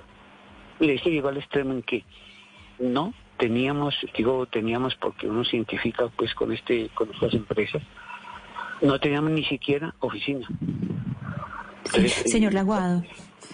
Sí, señor. Laguado, usted nos, usted nos ha puesto como un panorama muy claro de esos 5.000 tra- 5.800 trabajadores que fueron disminuyendo, eh, esas 15.000 reclamaciones que están sin respuesta, según entiendo, y usted me corregirá, al final había 603 eh, tiendas que quedaron, eh, fueron como las últimas que fueron sobreviviendo antes de la liquidación, pero yo quiero que usted nos ayude a, a poner esto en una perspectiva en el mapa. Si fuéramos a mirar por regiones, ¿cuáles son las regiones donde hay más acreedores o más gente perjudicada? Mm, bueno, no sé, realmente no sé porque esto operaba en 29 departamentos, entonces la- era, era verdaderamente una cadena nacional. Operaba en Amazonas, Arauca, Guajira, Norte Santander, Huila, Valle, Antioquia. Entonces, 29 departamentos eh, tenían presencia y Bogotá tenía presencia muy grande. de Pero, señor Laguado, para entender un poco mejor, usted nos explica, nos ha explicado cómo funcionaba cada cosa, ¿cierto? Que tenía, uno ponía las cámaras, el otro la estantería. ¿Todo esto eran contratos eh, regionales o era centralizado? Es decir, No. para, para entender de qué dimensión era el daño. No, no, Es el na- daño. na- na- de- normalmente nacionales. Gracia, el proveedor de neveras, pues a él le, le arrendaron mil, mil quinientas neveras. Entonces, él se encargaba de situarlas en cada local. Cuando viene el desplome, pues él tiene un problema que es sacar sus neveras. O sea, recoger las neveras de los sitios donde los llevó. Y, y él preguntaba, ¿y los cánones del arrendamiento de neveras? Y la respuesta fue, se perdieron. Entonces ese empresario de neveras prácticamente quedó quebrado. En ese momento él también quedó quebrado. Lo que, lo que pasa es que aquí no se entiende algo y, es, es lo que muchas personas, al menos en Panamá, se, se cuestionan. Fíjese bien, la deuda que deja Justo y Bueno con acreedores, con arrendatarios aquí en el Istmo es de 50 millones de dólares. Eh, para responderle directamente a Camila, aquí había más de 110 locales en toda la ciudad, en todo el, el país, Camila, más de 25 en Ciudad de Panamá. La pregunta es, si Justo y Bueno dice porque así lo dijo, que luego de la pandemia ellos inyectaron plata tanto en Colombia como en Panamá, ¿por qué se quiebran? O sea, básicamente estamos viendo, eh, estu- estuvimos frente a un negocio que de alguna u otra manera siempre fue mal manejado. Eh, yo pienso que hay tal vez dos razones que no me corresponde a mí analizarlas ahora porque mi, mi trabajo en este momento es cerrar, liquidar, vender y pagar. eh, digamos, mirar hacia atrás no me corresponde, pero, pero he hecho algunas reflexiones y pienso que hay dos grandes explicaciones, o tres. Uno, eh, eh, hay un modelo de administración, un modelo de gobierno corporativo que concentraba las decisiones en una sola persona. Entonces eso, eh, pues, pues, digamos, le quita a ese empresario el apoyo de una junta directiva o una asamblea. Entonces concentra en una sola persona la valoración y la decisión, lo cual va como en muchas, eh, desde muchos puntos de vista contra la lógica de estos grandes proyectos. Estas grandes cosas requieren eh, juntas y requieren asambleas. Aquí no se dio, aquí todo estaba concentrado en un solo individuo. Y la segunda razón, pues decidieron abrir 300 locales en tiempos de pandemia. Y, abrir cada local tiene un costo de 48 millones de pesos. Locales que resultaron improductivos, porque en tiempo de pandemia eh, esos puntos de venta no, no, no llegaban a punto de equilibrio. Porque ustedes saben que, que la- el consumidor se inclina más, más por el domicilio que por la, la compra presencial. Entonces, abrir 300 locales en, en, en ese ambiente pues fue desastroso. Parece que fue una decisión desastrosa. Señor Monsalve, con esto que Ahora. usted nos, nos está diciendo que realmente pues es como muy triste para esos 15 mil acreedores, eh, no puedo evitar preguntarle por ese otro negocio muy popular que también es del mismo propietario de Justo y Bueno, que es Tostado. Eh, con lo que usted ha visto, si usted fuera un acreedor de Tostado, un proveedor de Tostado en estos momentos, ¿qué les diría? Bueno, Tostado es un poco diferente porque eh, a nosotros nos debe 8 mil millones de pesos. Eh, porque Tostado se recostó en los locales, en muchos locales de Justo y Bueno. En un pedacito del local, ahí estaba Tostado. Se pactaron unos arrendamientos que no, no, no pagó. Eh, pero Tostado eh, ha encontrado apoyo de otro grupo empresarial y lo ha puesto a flote y han logrado un acuerdo de reorganización. O sea, Tostado está, digamos, en proceso de salvamento, mientras que Mercadería fracasó porque porque el mecanismo que trató de aplicarse, digamos, las personas que trataron de liderar eso no tenían mucho sentido de lo que hacían y decían y, y se perdieron más o menos 200 mil millones de pesos en tres meses, se evaporaron en gastos, únicamente en costos, no malversación, sino gastos y costos, no más. Pero digamos que esta situación de justo y bueno la venimos oyendo desde principios de este año. Esta ha sido una de las noticias empresariales del 2022. Pero volvimos a oír de justo y bueno, entre otras, por un anuncio que hizo eh, Tiendas Olímpica. Oscar, Tiendas Olímpica es un anuncio de que iba a lanzar una marca que se llamaba Ísima, ¿no? Como Ísimo, Ísima. Ísimo. Sí, Camila, Camila, y la marca se lanzó eh, Ísimo. Pero Eh, eso- Es el, el- el- el nombre de la marca y es el Grupo Empresarial Olímpica y anunció, anunció la compra de, de Justo y Bueno. Es exacto. Así es se que, presentó. Es que a eso voy. Y entonces ahí yo le pregunto, doctor Laguado, ¿cómo entra en operación entonces la compra de Olímpica a justo y bueno? Que usted dice, aquí nadie va a ver un peso. Pero ¿cómo no van a ver un peso si Olímpica no decidió comprar eh, a justo y bueno?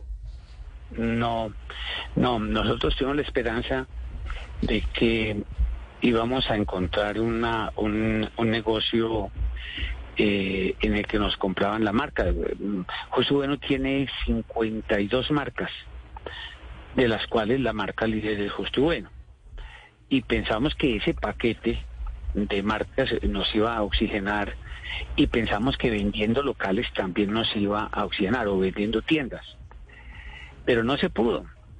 Eh, se logró un salvamento que me parece a mí muy inteligentemente concebido por Plan B. Eh, Plan B es una historia de las, de las, creo que yo, creo que, creo que ejemplares en, en el mundo empresarial. Un acreedor que tenía perdidos prácticamente 15 mil millones de pesos decidió ir como un apóstol de local en local, tratando de tomarlos para él, para, para Plan B. y logró firma- formalizar 420 contratos de arrendamiento. O sea, hubo un relevo. Los locales, que esos 420 que estaban en, en, al servicio de, de Justo y Bueno, pasaron al servicio de Plan B.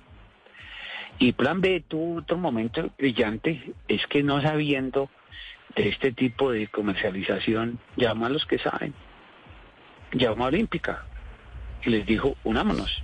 Y Olímpica puso tanto la experiencia como su credibilidad para, para conseguir nuevos proveedores y un capital. Entonces ellos sobre las cenizas de los 420 locales que habían estado en manos de Justo Bueno, construyeron la cadena que acaban de lanzar. Esa, es- ese fue el salvamento de 420 arrendadores y de más de 2.000 trabajadores. Pero ese salvamento realmente no lo logró Justo y Bueno, yo no lo logré, no fue obra mía, sino fue el resultado de, de, de unir las fuerzas de este acreedor, que es Marco Gerardo Monroy, con la experiencia y, y fuerza creadora de, de Olímpica. Claro, ellos buscaron su salvamento por su lado. Señor Monsalve, eh, señor Laguado, em, de cara a futuro y bueno y a presente porque es que ese tipo de negocios eh, colaborativos el renting esto que usted nos explicaba que fue la causal de la quiebra de justo y bueno pues son hoy el pan de cada día. Eh, la superintendencia de industria debería estar eh, eh, aplicando una regulación diferente para evitar que estos totazos vuelvan a pasar o usted cómo lo cómo lo analiza y qué le propondría ya al sistema Pues yo pienso que todos vamos aprendiendo, porque eh, eh, eh, mirar hacia atrás es fácil. Cuando todo ha sucedido, mirar hacia atrás es fácil. Eh, los grandes creadores de proyectos a veces hacen cosas que no tienen mayor sentido. Yo pienso que, que la clase empresarial va aprendiendo. Pienso que justo y bueno es una gran lección. Pienso que esos negocios en los que todos los elementos básicos eh, pertenecen a terceros, todos los bienes pertenecen a terceros, eh, merecen mm, un mejor sistema, un, mejor modelo de gobierno corporativo. La época de, de- de- del empresario que todo lo sabe y todo lo puede y que no oye consejo, yo pienso que eso está superado, en todas partes superado. Aquí tuvimos esta experiencia, tal vez fue la última expresión, ojalá sea la última, pero gran parte del, fracaso se debió a esa concentración de inteligencia y poder.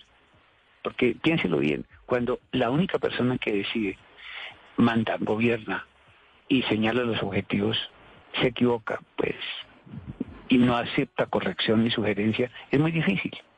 Entonces pienso que los modelos de gobierno corporativo ofrecen respuestas.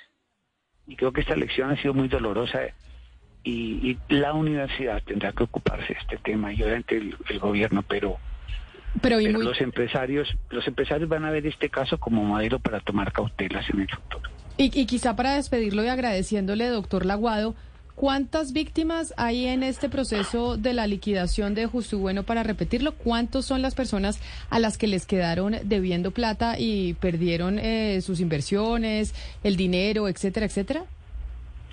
Eh, nuestra cuenta, o sea, la lista de quienes se hicieron parte con reclamaciones, está en el marco de los 15 mil 15 mil reclamantes. 15 mil reclamantes y cuánto dinero en total? Eh, eso está por la, la zona del billón 280 mil millones de pesos. Qué Contando locura. bancos. Contando bancos. Contando locura. todo. Eh, contando Esto todo. solo en Colombia, no, no contando lo de Panamá. Esa parte es negocio ajeno, en esto no, No entra no usted. participamos, no entramos nosotros. Nosotros solamente, esto es lo que es territorio nacional, no más. Pues, eh, doctor Darío Laguado Monsalve, liquidador de Justo y Bueno, gracias por atendernos, por haber estado con nosotros y habernos hablado de esta quiebra, liquidación que ha sido, yo no sé si fue una de las más grandes del 2022, pero sin duda alguna fue una de las más eh, mencionadas durante este año que ya termina. Mil gracias y feliz día. Eh, gracias, que tenga muy buen día y buenas fiestas. Muchas gracias. Un saludo especial, Gonzalo, para que entiendan en la dimensión de la situación de lo que pasó con Justo y Bueno en Colombia, para que se haga una idea de qué sucedió aquí, que lo que nos dice el señor El Aguado es que algo muy similar está sucediendo en Panamá. Sí, así es, igualito Camila, igualito. Y lo que llama la atención es que en su momento hubo un grupo de inversionistas en donde también aparecía el dueño de Justo y Bueno a través de una sociedad anónima que le inyectó plática a Panamá a sabiendas de que eso no iba a salir a flote. No tardaron tres meses para declararse en quiebra, Camila, dejando una deuda de 50 millones de dólares. Qué locura. Bueno, 15 mil personas afectadas por esta situación en Colombia. Ya usted después nos dará los datos del número de personas que están afectadas por la situación de Justo y Bueno en eh, Panamá. Pero sigamos, pues, para no ponernos eh, tan tristes con la lista de Barack Obama y las canciones que más le gustaron en el 2022. Ya nos puso a, a pero el expresidente norteamericano, ¿qué otra canción tiene ahí dentro de su lista de las favoritas? Fíjese que en este año 2022 las mujeres a nivel musical fueron las que comandaron las listas, ¿no? Desde Taylor Swift, Dua Lipa, y hay una mujer que sí dio mucho de qué hablar. Ella se llama Lizzo, y esta canción llamada About Damn Time fue tal vez una de las más populares, sobre todo en el verano.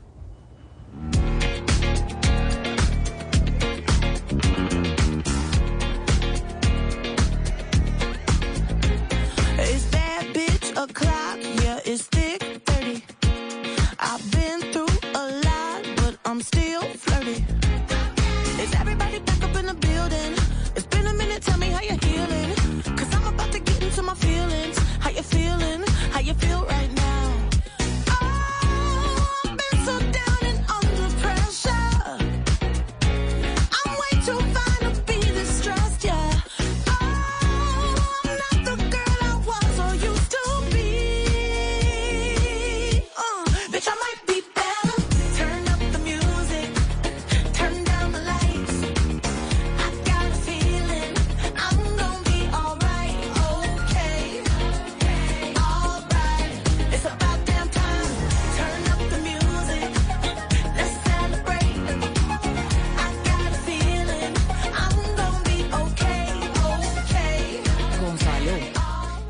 Me extraña mucho que usted de- dentro Señora. de la lista que publicó el señor Obama, que le gusta tanto las canciones del 2022, no puso una que es muy importante mm, para mí y para el resto del continente, me atrevería a decir, y claro, para Hugo Mario y para Oscar. No, señora, no me meta en esa colada.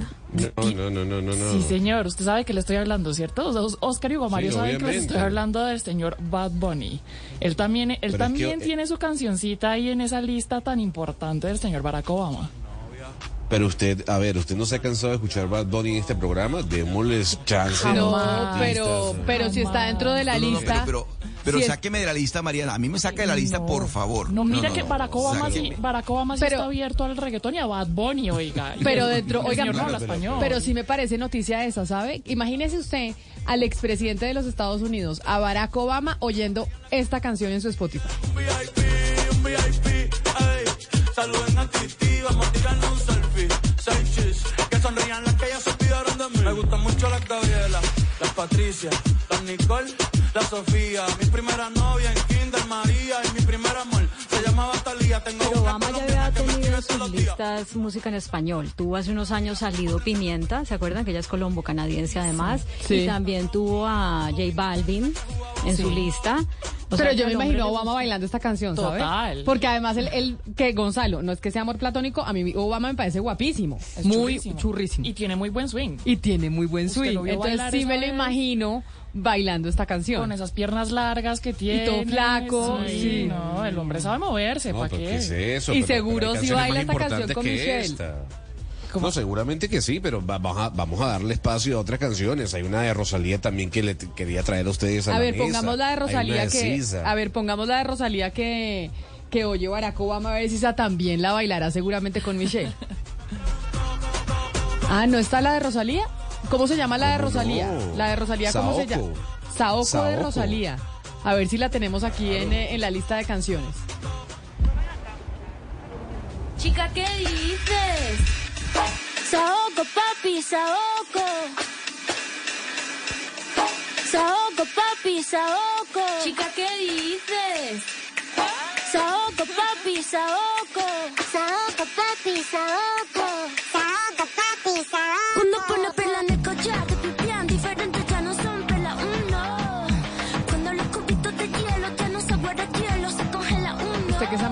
Rosalía. Ana Cristina. Esta a mí no me gusta tanto, ¿a usted? Sí, a mí sí me fascina Rosalía. Pero esta pues, es que, canción- claro, pues esta no mucho, pero es que sabe que estoy pensando, Camila, oyendo esta lista. Estoy pensando que Barack Obama es de los míos en el sentido de que él oye la música de las hijas. Él le gusta oír la música, que es decir, la música de él está muy influenciado por los hijos, entonces él, eh, digamos, en esa cercanía, aquí pues eh, lo est- estoy haciendo es un proceso de identificación, eh, pues de conclusión a partir de lo que estoy oyendo. O sea, usted no ha Creo hablado que con a él. Eh, últimamente no, Claudia. En, en estos días no hemos hablado, pues, últimamente, pero pues, es- pues es por Navidad. Ya en enero muy recuperamos el con contacto. Sí, sí, en, en- en enero recuperamos el Cristina contacto. también está muy Pero- ocupada, no ha Con tenido tiempo para Obama. Exacto. Pero, pero yo creo que es eso, porque si usted mira esa lista, yo creo que él y Michelle son de los que son muy conectados con las hijas. Entonces yo creo que esa lista también tiene una conexión con el corazón, no solo con la música, sino con estar pegados de la música de los hijos. Me gusta mucho esta lista y me, y me encanta Rosalía, a mí me fascina Rosalía. A mí sí me está decepcionando Barack Obama, sinceramente. Pero Después de saber que, que escucha Bad Bunny y esto, yo no sé, quiero pensar que al señor no, le- no le han traducido las letras de las canciones. Claro que sí, No, si hay no, Google no, Translate, no. oiga, eso se mete al No, no. computador y de una. Además, es que esas, esas letras Mire. ya han sido traducidas al inglés hace rato. Eso todo el mundo allá A ver, yo sé sabe que qué esta no- significa. Tal vez a usted no le gustó, Camila, esta canción de Rosalía, pero el señor también escucha música from eh, Nigeria, o Nigeria en este caso. ¿Qué es cuál? Le traigo un artista muy famoso de Nigeria. Esta canción yo creo que le va a gustar, se llama Rema, el artista, y el título de la canción es así, Calm Down, o sea, cálmese Camila, cálmese.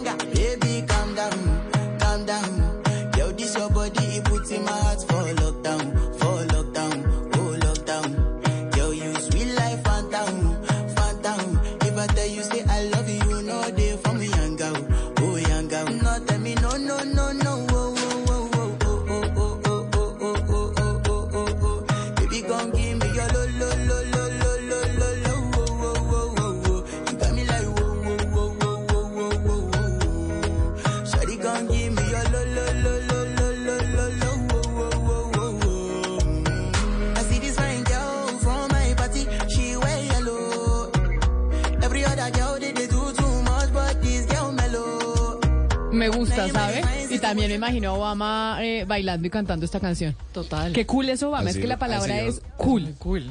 Es Cool. muy Es cool. muy Y yo no sé qué dice, pero prefiero que no me la traduzcan porque me gustó y qué tal diga una de esas cosas Como así, cálmate, como- cálmate, que no hay nada que... A ver, Gonzalo, usted cada vez que me dice cálmese, Camila, es como que me dijera todo lo contrario. Porque cada vez que le dicen a No, uno de mujer, pero ay, pero lo digo". tranquila, digo, señor, yo estoy tranquila. No me tiene que decir. Pero Eso se es lo como- digo de buena onda. No sabe la ofensa. O sea, soy yo la única mujer que se Me ofende pasa cuando le igual. dicen tranquila. Me pasa igual y lo mismo cuando me dicen, ¿qué te pasa? No, puede que hasta ese momento no me pase nada, pero en el momento en que me preguntan qué me pasa, sí me pasa. Pero cierto que hay un componente como, hay, no sé, Ana Cristina, ayúdeme, con un componente machista cuando le dicen a uno, ay, pero tranquila, cálmate. Y uno, es que estoy calmada, pero necesito decir es esto. Ese- tranquila o cálmese viene, es un derivado directo del calladita se ve más bonita. Exacto. Es, eh, quieta ahí, quieta Margarita, dicen aquí en Antioquia, en los pueblos, quieta Margarita es, eh, se supone que como le dicen los culebreros a la culebra para que se quede quieta, y el quieta Margarita es, Pero- "Ay, pero, quédate Ana calladita para que no pongas tanto problema. Pero cuando ustedes nos dicen a nosotros, cálmate, cálmate, no, No o sea, es- tranquilo, no un- es tan uno no lo común. recibe de la misma manera. Es que o sea, no es uno tan está, común. A uno le parece fresco. O sea, no, pues, cuando- pero ¿y por qué cuando, lo- cuando uno es el que escucha Por una la expresión sencilla esta? razón. Cálmate. Por una eh, sencilla razón, Oscar. Tranquilízate. Porque también, por, ¿Por qué? ejemplo, como cuando uno le dice a un hombre, oiga, no sea loco, la connotación es muy distinta a cuando uno le dice a una mujer, no sea loca. Total. Es completamente Claro, diferente. claro. Igual el cálmate al hombre y a la mujer, o el tranquila o tranquilo, porque tiene un peso muy distinto. Por Pero- históricamente cómo se han manejado. Cuando usted le dice a una mujer no sea loca es una, una ofensa mucho mayor porque Claro. trae todo un componente machista que si le digo a Gomario, digo Mario, no sea loco. Sí, no, no, no, lo, lo comprendo, Camila, pero entonces cuando la mujer está un poco ofuscada, por no decir histérica, digamos que, ¿cómo se le dice? Pues para aprender un poco y no ofenderla. ¿Qué, ¿Cuál es la mejor forma de llamarle, de llamar su atención? De Yo decirle- quisiera saber usted cuántas veces dice que un hombre está un poco ofuscado y por no decir histérico. Sí. Porque esa es otra de las palabras que es tienen que un peso, el tema de histérica. Todos- Ah, sí, no, pe- pero es que los hombres también, hay hombres histéricos. No, porque la histeria, la histeria, eh, Hugo Mario, se supone, pues, usted sabe de dónde viene histeria, pues eso, si usted mira de dónde viene histeria, se supone que es algo que es propio de las mujeres, porque es algo relacionado con el, el organismo de la mujer. Entonces es un insulto que es relacionado directamente con las mujeres. Llamar a una mujer histérica es eh, relacionado directamente con sus, con sus órganos, con su, con, con el cuerpo de la mujer. Por eso Pero se mire, llama, eh, más- Ana Cristina, para no dejar ese pedacito en el aire, histerectomía cuando le sacan el útero. Claro. mujeres. Claro, entonces, pues primero porque es un eh, insulto direccionado y segunda me- y segundo lo que hay que lo- usted eh, hizo una pregunta que, que me parece muy interesante, eh, pues pe- pensar en eso. ¿Cómo hacemos que no sea decir tranquila? No, entonces, a ver, busquemos soluciones. Vamos a buscar cómo solucionar, eh, involucra- involucrarse los dos, decir, bueno, esto lo vamos a hacer entre los dos, eh, busquemos soluciones, miremos qué vamos a hacer, cierto, pero no como Pero, primero Cristina- el tranquilo, porque en el tranquilo usted está echando la pelota como si fuera solamente Pero si culpa hay de una ella. mujer que está, comparto mucho lo que usted ha dicho, pero es una mujer que está salida de sus cabales, que está gritando, porque una mujer también puede gritar, tampoco le quitamos esa propiedad normal a una mujer, y, o, o en el Congreso, o a una congresista, como también hay ¿Cómo, ¿Cómo se diría a un hombre? Cuénteme. Yo, yo, un congresista, Cuando- por ejemplo, un congresista que está fuera de sus cabales, está gritando en el Congreso, uno le dice, eh, honorable, cálmese, no grite, baje la voz. Yo creo que eso también a una mujer, uno como le diría, el pregunto. favor, el, el- el honorable Carlos, eh, Carlos Felipe Mejía, Ay, estaba el honorable. Carlos Felipe Mejía, eh, si fuera una mujer, en este momento la tendrían con camisa de fuerza. Correcto. O sea, Le habrían donde hecho unos memes. donde una mujer, Exacto. donde una mujer haga la mitad de lo que ha hecho Carlos Felipe Mejía, es Carlos Felipe. Este Creo que sí, el ese Centro Democrático que grita como un Es de loco. Me parece. Sí, Y- o sea, imagínese es una cómo se habrían perdóname, montado en pero es una ordinariez, es gritón, ordinario, todo, donde una mujer hiciera el cuarto de lo que ha hecho este señor en el Congreso, ya la tendrían dilapidada, o sea, ya la hubieran vuelto nada. Eso es correcto. Pero mire, para eh, Calm Down se llama la canción, ¿no? Que nos suscitó esta, esta discusión. Vámonos a las regiones porque uno de los temas importantes que están sucediendo en estas eh, épocas de fin de año es el licor adulterado y creo que no podemos dejar de hablar de ese asunto ahorita que se nos vienen ya las fiestas de Año Nuevo. A diario, en cada rincón de Colombia, hay historias por descubrir, noticias que deben ser contadas. En Mañanas Blue, un recorrido por las regiones con la Federación Nacional de Departamentos. Michelle Figueroa es la líder nacional del programa Anticontrabando y la subdirectora de Acuerdos y Convenios de la Federación eh, Nacional eh, de Departamentos. Y la contactamos precisamente para preguntarle sobre esta temporada de Año Nuevo que se ha visto empañada por la venta de trago adulterado y qué va a pasar con la gobernación del Valle del Cauca que está buscando que propios extraños disfruten de la feria y otras festividades a nivel nacional y por eso están extremando los controles y las campañas para fiscalizar licores y cigarrillos de contrabando. Señor Figueroa, mil gracias por estar con nosotros hoy aquí en, en Mañanas Blue. Hola Camila, buenos días para ti, para toda la mesa de trabajo y los oyentes, ¿cómo están? Muy bien, y acá hablando del licor adulterado, de los cigarrillos y de toda esta problemática que ha venido empañando en cierta medida un poco la temporada eh, navideña, ¿cuáles son los controles que van a empezar a ejercer ustedes desde la gobernación del Valle del Cauca? Sí, bueno, eh, la Federación tiene su programa nacional anticontrabando y se alió con la gobernación del Valle del Cauca, especialmente en estas ferias en donde esperan recibir más de 900 mil personas en toda la época de decembrina. Y lo que vamos a hacer es procurar estar en todos los sitios en donde va a haber eventos culturales. Eh, estaremos con eh, la presencia de la gobernación con unas campañas de sensibilización y concientización, en donde les vamos a enseñar a los consumidores que si en caso tal de que quieran consumir cigarrillos o bebidas alcohólicas, siempre verifiquen que la legalidad y que no sean ni productos ni falsificados ni productos adulterados. Con unos pequeños tips, efectivamente, que se pueden identificar muy fácilmente, como es el pictograma en las cajetillas de los cigarrillos o como son las estampillas en las eh, botellas de las bebidas alcohólicas. Claro, eh, señora Figueroa, cuéntenos un poco entonces quién está detrás de la adulteración eh, del trago, también de la fabricación de estas estampillas eh, falsas y demás. ¿Es el crimen organizado o a quién más beneficia este fenómeno? Sí, bueno, lo que hemos identificado últimamente, de hecho, recientemente hicimos el lanzamiento del libro Crimen Organizado con la Universidad de AFIT, en donde identificamos que efectivamente hay algunas bandas criminales en las ciudades que se encuentran eh, haciendo, eh, digamos, actividades de falsificación y adulteración, pero también es un delito conexo a otros delitos muy importantes, como es el, incluso el narcotráfico y el lavado de activos. En esa gestión nos ha acompañado mucho la Fiscalía General de la Nación y por eso les decimos a los consumidores finales que no se dejen engañar porque lo que están haciendo es financiando otros delitos mucho más grandes.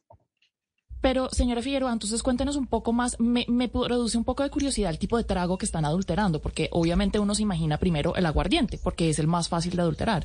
Pero aparte de eso, ¿hay otros tipos de tragos? Por ejemplo, no sé, un whisky, un ron o algo así. Sí, tenemos, tenemos marcas eh, reconocidas que se han venido falsificando y adulterando en las barricadas de, de algunas zonas de, de- las ciudades principales especialmente y por eso hay que tener mucho cuidado. Eh, el aguardiente sin duda alguna es uno de los productos más falsificados. Eh, en Valle del Cauca tenemos aprehensiones eh, de de productos adulterados de unas marcas específicas y tenemos que verificar efectivamente el tema de la estampilla que tenga eh, los, los, los mensajes de advertencia como está prohibido eh, este producto para eh, menores de edad, el exceso de alcohol es perjudicial para la salud y hay que tener eh, también muchísimo cuidado con el tema del aguardiente que tú lo mencionaste, sobre todo también porque es industria nacional, ¿no? Entonces, pues eh, esa es la idea. Pero entonces, con todo este plan que ustedes tienen, le podemos decir, digamos, a la ciudadanía que vamos a reducir el número o el- la cantidad de licor adulterado y de cigarrillos de contrabando que están circulando en estos momentos en el país o no. Es- esperamos, sí. Y hemos venido avanzando muy, muy bien. Eh, por ejemplo, para Valle del Cauca, que es donde vamos a concentrar nuestras iniciativas en esta, en esta fin de año, tenemos participación en Valle del Cauca, en Caldas con la Feria Manizales y también vamos a tener eh, participación en el, en, el, en el Carnaval de Blancos y Negros. Y justamente los consumidores y los ciudadanos en general se pueden sentir tranquilos porque hemos estado desplegando muchos cierres de establecimientos y ojo aquí también a los tenderos y a los comerciantes que nos están escuchando. Eh, hay visitas de control en donde Valle del Cauca impresionantemente ha avanzado bastante. Eh, pasamos de tener eh, 70 cierres en el, en el 2021 a más de 80 cierres en el 2022 y por eso tenemos que estar con las pilas puestas. Actas de aprehensión, pasamos de tener 117 actas de aprehensión, es decir, donde incautamos y aprendemos los productos ilegales, pasamos a tener 267 y eso es un muy, muy buen balance. Así que estaremos la Gobernación del Valle y la Federación Nacional de Departamentos tratando de proteger y pues protegiendo la salud de los consumidores y de los colombianos. Pues doña Michelle Figueroa, líder nacional del programa anticontrabando y subdirectora de acuerdos y convenios de la Federación Nacional de Departamentos, mil gracias por este trabajo y por habernos hablado y contado lo que se está haciendo precisamente para que la fiesta de fin de año no se siga viendo empañada por la venta de licor adulterado. Feliz día y feliz año para usted. Igualmente, muchísimas gracias por el espacio. Un abrazo a todos. Donde él hará que tu peor pesadilla se haga real. Siente miedo real como nunca antes. Creo que sí lo he sentido antes. ¿Qué? Dije como nunca antes. Suena como cualquier otro tráiler de terror, la verdad. Sí, tienes razón. Hey, aquí tienes algo de leche real para que relajes esa voz de monstruo. Gracias, pero esta es mi voz real. Ah, ya veo. Deliciosa. Hey, esta película es horrible. Corte y queda. Get real. Got milk?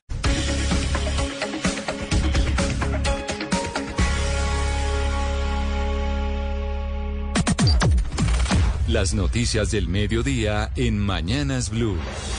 Al mediodía, como siempre, hacemos esta pausa informativa para actualizarnos de lo que está sucediendo en eh, Colombia y en el mundo de la mano del servicio informativo de Blue Radio. Don Leo Sierra, buenas tardes. Buenas tardes, Camila, para usted y para todos los oyentes de Blue Radio. Y bueno, esta última semana de diciembre ya comienza a calentarse y empiezan a calentar motores muchos de los que quieren aspirar a las, elecciones regionales. Así es, con la llegada del 2023 sabemos que empiezan a calentarse ya los motores de quienes van a ser candidatos a gobernaciones y alcaldías. Uno que ha, no- ha sonado mucho es Alexander López del Polo Democrático de la Colombia Humana para irse a aspirar a esto es alcaldía de Cali o La gobernación. gobernación del Valle. Gobernación eh, del Valle del Cauca, pero Andrés Carmona, ayer Catherine Miranda dijo, yo no voy a ser candidata a la alcaldía de Bogotá, a mí me eligieron y soy la más votada de la lista y me quedo en el Congreso. ¿Quiénes iban a renunciar? Pues la realidad es que es la última semana. Recuerde que los congresistas pueden renunciar hasta el sábado antes de medianoche. Ellos pueden entregar la carta a la mesa directiva de cada una de las corporaciones a las que pertenecen. Ya de ahí ellos son los que deciden si se las aceptan o no. Quienes ya han dicho que no, usted mencionaba a Catherine Miranda, pero también se sumó el representante de la Cámara por el Pacto Histórico de Antioquia, Alejandro Toro, quien dio la siguiente declaración. A él también lo hacían sonar para la alcaldía de Medellín para reemplazar a Daniel Quintero. Escuchemos. Pero ayer ya he sacado un comunicado oficial donde expreso que agradezco, pero la gente votó por cuatro años, cuatro años de cambio en el Congreso de la República. Vamos a cambiar y lo estamos haciendo en las leyes. Entonces, Toro ya dijo que no. Catherine Miranda ya dijo que no. David Racero, presidente de la Cámara de Representantes, él dijo, yo no voy a ser candidato a la alcaldía, pero seré el jefe de debate del candidato que escoja el pacto histórico. ¿Qué nombres quedan? Queda Alexander López, usted lo mencionaba, él está tomando una decisión, él dice yo soy el único capaz que, de derrotar a las maquinarias políticas del Valle del Cauca, pero tengo que tomar Pero decisiones. él es maquinaria política del Valle del Cauca, ¿no, Andrés? O sea, Sí, claro. Alexander López de otro, de otro sector. de otro pero sector, también pero también, también maquinaria. Pero lo que sí él dice es que tiene que considerar primero su relación con la vicepresidenta Francia Márquez. Recordemos que Francia fue candidata del Polo Democrático y él es hoy una voz que le habla al oído, que le explica toda la política nacional o es eh, un aliado cercano en el Congreso y también tendría que analizar su posición como actual presidente del Polo Democrático Alternativo, cargo al que tendría que renunciar para poder aspirar a la gobernación del Valle. Y otro nombre que está en veremos. Decían que iba a ser, pero ya no va, pero no está seguro, que es Gustavo Bolívar. Él ya había mencionado que sí iba a renunciar, que su renuncia tenía fines eh, eh, comerciales, volver a su económicos, volver a su labor de libretista, de escritor, pero lo que nos dicen en los pasillos del Congreso es que hasta el propio Gustavo Petro le está insistiendo a Gustavo Bolívar Que no renuncie. que no, no, que sí renuncia al Congreso, pero que se lance a la alcaldía de Bogotá. Incluso también sonó para la gobernación de Cundinamarca. También. Pero entonces lo que está sucediendo es que el pacto histórico y la izquierda col- bo- eh, colombiana no tiene todavía candidato claro a la alcaldía No, de Bogotá, no. que es el botín más importante de las próximas elecciones Dejo- y en donde se estrena la segunda vuelta. La segunda vuelta va a ser muy importante, ¿no? Para las alianzas. Dejo un nombre que está sonando en las últimas semanas. ¿Quién? Guillermo Alfonso Jaramillo, exalcalde de Ibagué, fue secretario de Salud, fue secretario de Gobierno en la alcaldía de Petro. Ese es el 2013. candidato que quiere que sea eh, Gustavo Petro, Exacto. que sea candidato a la alcaldía de, De Bogotá. Bogotá. Y entonces estaríamos con la candidatura, con la elección de la alcaldía de Bogotá llena de delfines, porque Guillermo Alfonso Jaramillo es hijo de también de un eh, político colombiano que ya falleció y fue ministro 12 del día, cinco minutos. Bueno, se mueve la política terminando el 2023 y para prepararnos, pa- terminando el 2022 para prepararnos para el 2023. Pero les tengo noticia importante a los viajeros porque Avianca lanzó nuevas políticas sobre el transporte de perros de soporte emocional después de la oleada de críticas en redes sociales por la presencia de estos animales de gran tamaño en varios eh, de sus vuelos. Marcela Peña. Pues mire, estamos hablando de los perros de menos de 10 kilos que van a poder seguir viajando en la cabina del avión, pero ahora van a tener que hacerlo dentro del maletín y ese maletín tiene que caber debajo del asiento que está delante de usted. Además, tiene que hacer una reserva 48 horas antes de la salida del vuelo por su mascota, porque máximo van a aceptar 6 perros por vuelo. Si su perro pesa más de 10 kilos, va a tener que viajar en la bodega. Eso sí, va a ser un viaje sin costo. Tenga en cuenta además que para viajar con su perro de soporte emocional, usted tiene que probar que ese perro es necesario para su salud mental. Le van a pedir certificado de un médico psiquiatra y además todos los papeles y documentación de su mascota para que pueda viajar. 12 del mediodía, 6 minutos. La policía y la fiscalía desarticularon eh, en las últimas horas, gracias a un trabajo de investigación de cerca de un año, la banda Los Camilos 2, responsables de asesinatos de casi 40 personas en Bosa, Kennedy, Ciudad Bolívar y Suacha. Entre los capturados está un delincuente conocido como Pescadito, catalogado como el asesino psicópata más joven del mundo. La historia, Felipe García. 23 allanamientos llevaron a la captura de 25 delincuentes de la banda Los Camilo, cuatro de ellos en flagrancia, responsables de cuatro decenas de homicidios en Bogotá a través de la modalidad de sicariato, muchos de ellos relacionados con disputas por rentas criminales por el negocio de las drogas y enfrentamientos también con la banda venezolana El Tren de Aragua. Entre los delincuentes está la cabecilla de la banda que es Andrés Leonardo Achipís, alias Pescadito, quien cuenta con una trayectoria criminal de 17 años y quien en 2013 confesó el asesinato de al menos 36 personas. Él es conocido como el asesino serial más joven del mundo, ya que su primer homicidio lo cometió a los 11 años. Sobre este hecho habla el coronel Livio Castillo, jefe de comando de la policía de Suacha. Se esclarece con esta operación 36 homicidios per- per- perpetrados y un secuestro. Los capturados serán puestos a disposición de la Fiscalía por los delitos de homicidio, concierto para delinquir, tráfico, fabricación o porte de estupefacientes, porte o tenencia de armas de fuego y secuestro, delitos que se cometieron principalmente en Bosa, Ciudad Bolívar, Kennedy y el municipio de Suacha. 12 del día, 8 minutos. Ahora vámonos a un destino turístico importante en este fin de año que es San Andrés. Y es que están decretando toque de queda nocturno para los menores de edad y un aumento en el pie de fuerza en la isla en los puntos turísticos más concurridos para evitar nuevos enfrentamientos entre bandas conformadas por adolescentes. Ingel de la Rosa. En la isla de San Andrés se mantiene prohibida la circulación de menores de edad solos en las calles desde las 10 de la noche hasta las 6 de la mañana. En este horario los niños y adolescentes únicamente pueden salir en compañía de sus padres como una medida de prevención para evitar, entre otros, peleas como la registrada el pasado 25 de diciembre cuando unos 60 adolescentes de la isla se citaron en el sector de la peatonal donde más suelen transitar los turistas y se enfrentaron allí a golpes. Los padres del jovencito señalado de provocar la pelea fueron sancionados y lo mismo les podría ocurrir a quienes permitan que sus hijos estén solos en las calles por las noches, ya que los menores que no acaten las medidas hasta pueden ser trasladados al comando de la policía. Así lo refirió la coronel Doris Manusalva, comandante de la policía de San Andrés. si no hay una situación que justifique o que simplemente haya un descuido o una irresponsabilidad por parte de los padres, se aplica el comparendo. La policía aumentará el pie de fuerza con uniformados especializados de infancia y adolescencia en la peatonal y demás sectores turísticos de la isla. 12 del mediodía, 9 minutos y la alcaldía de Bucaramanga anunció que mantendrá un subsidio del 50% en el pasaje de Metrolínea y buses urbanos que beneficia a 23 mil personas tras el aumento a 2.800 pesos la tarifa a partir del 1 de enero. Sube el transporte en Bucaramanga, sube el transporte en Cali, en Medellín, en Bogotá, en Barranquilla. Javier Rodríguez.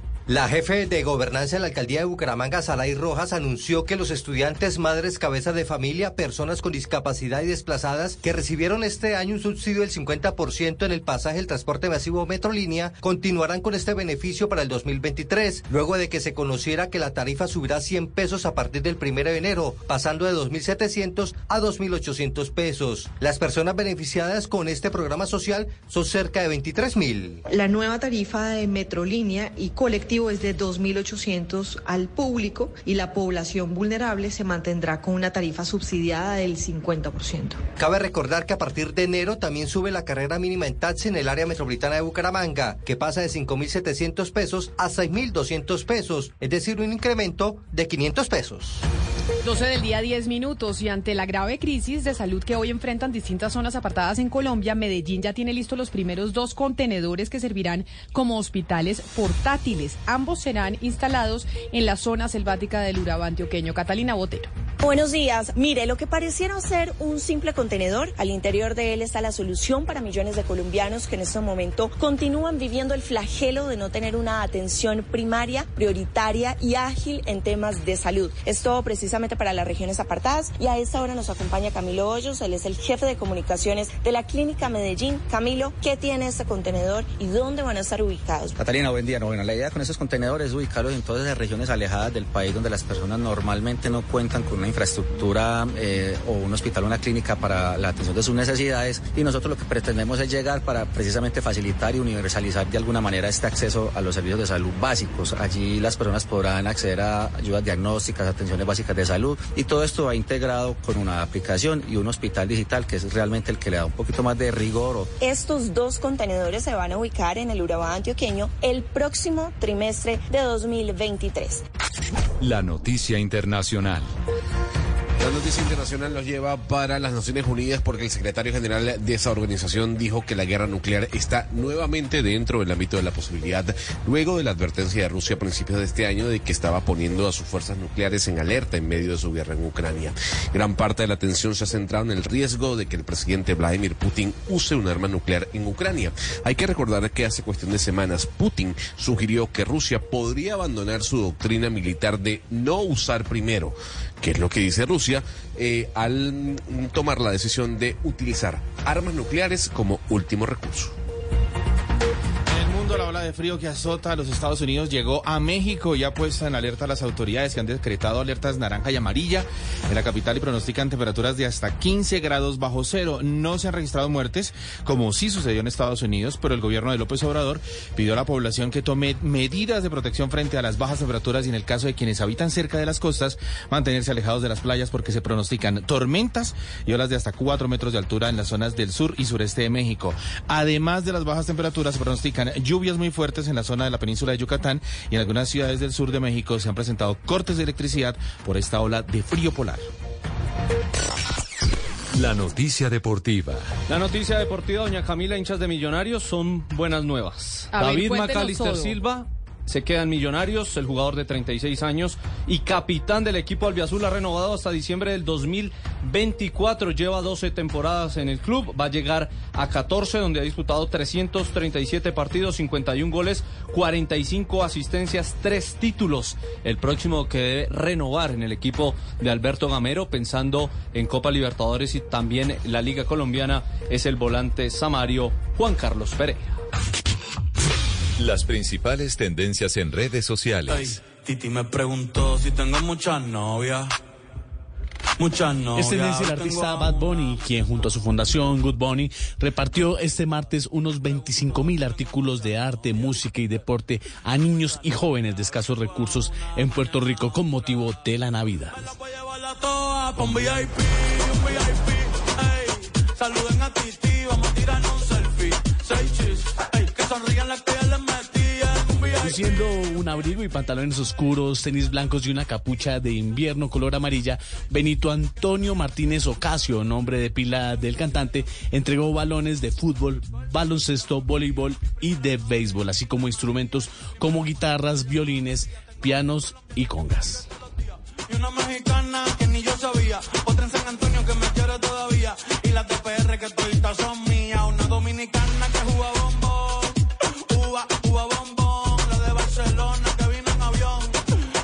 mi bicho está cabrón. Yo dejo que jueguen con mi corazón. Si se...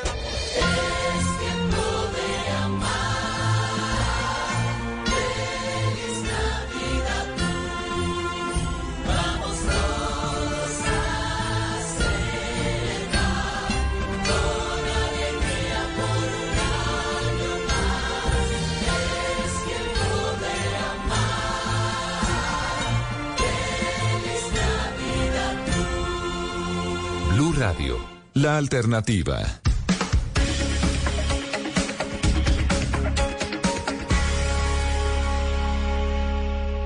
Llega el mediodía. Y en Mañanas Blue continúa el análisis y el debate.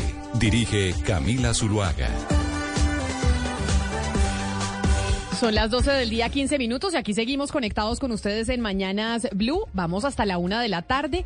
Nos reconectamos en la edición central después de las noticias del mediodía en cada una de sus ciudades. Teníamos cita, Claudia, con el eh, presidente de Colpensiones, el doctor Jaime Duzán, excongresista, pero además eh, uno de los líderes del Polo Democrático Alternativo y quien apoyó de manera importante la candidatura de Gustavo Petro, a pesar de haber estado alejado durante mucho tiempo del eh, presidente presidente de la República.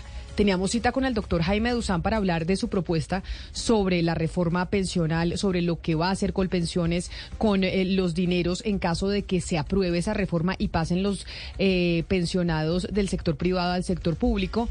Y pues no nos contesta el doctor Duzán.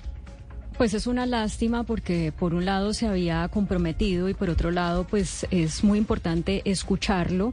Eh, luego de que el mismo presidente Petro saliera de alguna manera a corregirlo, el propio ministro de Hacienda José Antonio Campo eh, también le dijo más o menos que zapatero a su- tus zapatos, que no hable de lo que no sabe y que varios congresistas que apoyan al presidente ayer mismo también le dijeran no hable de lo que no sabe. Pues se metió David Racero, se metió eh, Gustavo Bolívar, se metió Roy Barreras, el ministro José Antonio Campo, mucha gente jalándole las orejas al doctor Jaime Duzán por cuenta de esas declaraciones alrededor de lo que va a pasar con Colpensiones. Sin embargo, ahí es importante hacer historia sobre la relación política, Oscar, de Gustavo Petro con Jaime Duzán. Recordemos que Duzán primero fue un líder eh, sindical de los maestros en FECODE, fue congresista durante varios periodos y, uno muy votado del Polo Democrático Alternativo. Acompañó a Samuel Moreno en su candidatura a la alcaldía de Bogotá y estuvo eh, a su lado durante ese periodo, pero además fue uno de los que se distanció de Gustavo Petro, así como lo hizo Carlos Gaviria Díaz en, eh, en esa época en que ambos fueron candidatos presidenciales. Por eso es que ha sorprendido mucho el nombramiento de Duzán en Colpensiones. Mire, Camila, eh, yo recuerdo muy bien al doctor Duzán porque él era senador de la Comisión Sexta del Senado y venía de ser dirigente de FECODE. Yo era editor político de Semana y constantemente hablábamos con, con todos los políticos del Congreso, por supuesto. Pero el doctor Duzán en esa época era la izquierda, era, era minoría y eran oposición. Y como usted muy bien lo dice, eh, el doctor Duzán hacía parte de un grupo de, de dirigentes eh, parlamentarios con mucha, con mucha fuerza, sobre todo en el tema sindical, en el Huila, en el Ne- en Neiva, en el Tolima pero además muy cercano, usted muy bien lo ha dicho, en esa época a Gustavo Petro. Solo que después llegaron los distanciamientos y, por supuesto que la decisión de nombrarlo en Colpensiones como presidente de Colpensiones sorprendió a muchos, entre otros a quienes en un momento llegamos a conocer de la cercanía del doctor Duzán con Petro y luego de la lejanía que se dio entre ellos. Claro, es que Ana Cristina, usted que escribió un libro sobre Carlos Gaviria Díaz, tiene mucho más fresco en su cabeza ese distanciamiento entre el ex magistrado eh, Carlos Gaviria y Gustavo Petro, que fue por un distanciamiento a propósito de las candidaturas presidenciales en su momento por parte del Polo Democrático.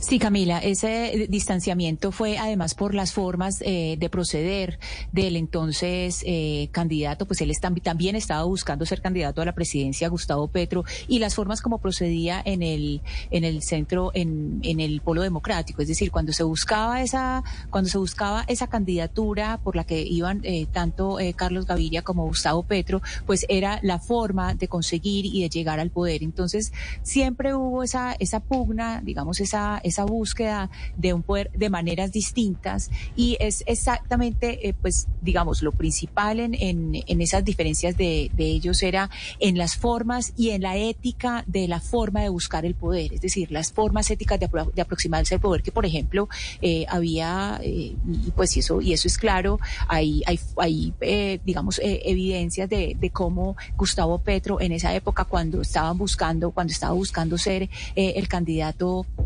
y, y acceder pues a, ese a, a ese nombramiento eh, público pues cambiaba cambiaba las los, los votos o, o llegaba a buscar eh, de formas eh, no muy claras eh, el electorado. Entonces era básicamente en las formas en la ética de buscar el poder. En todo caso, Camila y compañeros, yo creo que esto está desviando el debate de fondo, que es cuál es la reforma pensional que necesita Colombia. Y que sea el presidente de Colpensiones el que haya dado origen a que se desvíe el debate, pues es una evidencia de que la persona que está al frente de esto no es una persona que tenga el conocimiento técnico que se requiere para tomar las, las decisiones que debemos entenderlo, son decisiones dolorosas. Es que si uno mira lo que ha pasado en otros países en los últimos años respecto a las pensiones, lo que hay es cotizaciones más altas. En, el, en España, por ejemplo, se cotiza el 28% del salario eh, edades de, jubilis- de jubilación mayores. En España van a pasar a partir del año 2027 de 65 a 67 años para la jubilación. Y tiempos de cotización más largo. También para seguir con el ejemplo de España, eh, allá hay que cotizar 37 años, nosotros, que eso, eso son eh, 1924 semanas. Nosotros aquí es- cotizamos 1.300 semanas en el régimen público y 1.150 semanas en el régimen privado. Entonces, de lo que deberíamos estar hablando es de esto y no de ese globo que echa el señor con un proyecto que, pues, Petro lo dijo en campaña, pero eso no tiene ni pies ni cabeza. Pero mire, Jaime Duzán ha dicho que él quiere ser protagonista de esa gran reforma, que es la primera de la que se va a hablar, y es la reforma pensional. Esa será una de las noticias del 2023. Esa reforma que anunció Gustavo Petro en su candidatura. Y por ese globo que usted menciona, de hablar de ese famoso tren de Buenaventura a Barranquilla, ¿no? De. Buenaventura, tren eléctrico, Buenaventura, Barranquilla, y cómo las pensiones se podrían utilizar para invertir en un proyecto así, como le hablaba del polo democrático y de cómo llegó Jaime Duzán a la dirección de Colpensiones, porque eso todo tiene un trasfondo político. Jorge Enrique Robledo perteneció al Polo Democrático Alternativo. También viene enfrentándose a Gustavo Petro desde tiempo eh, atrás.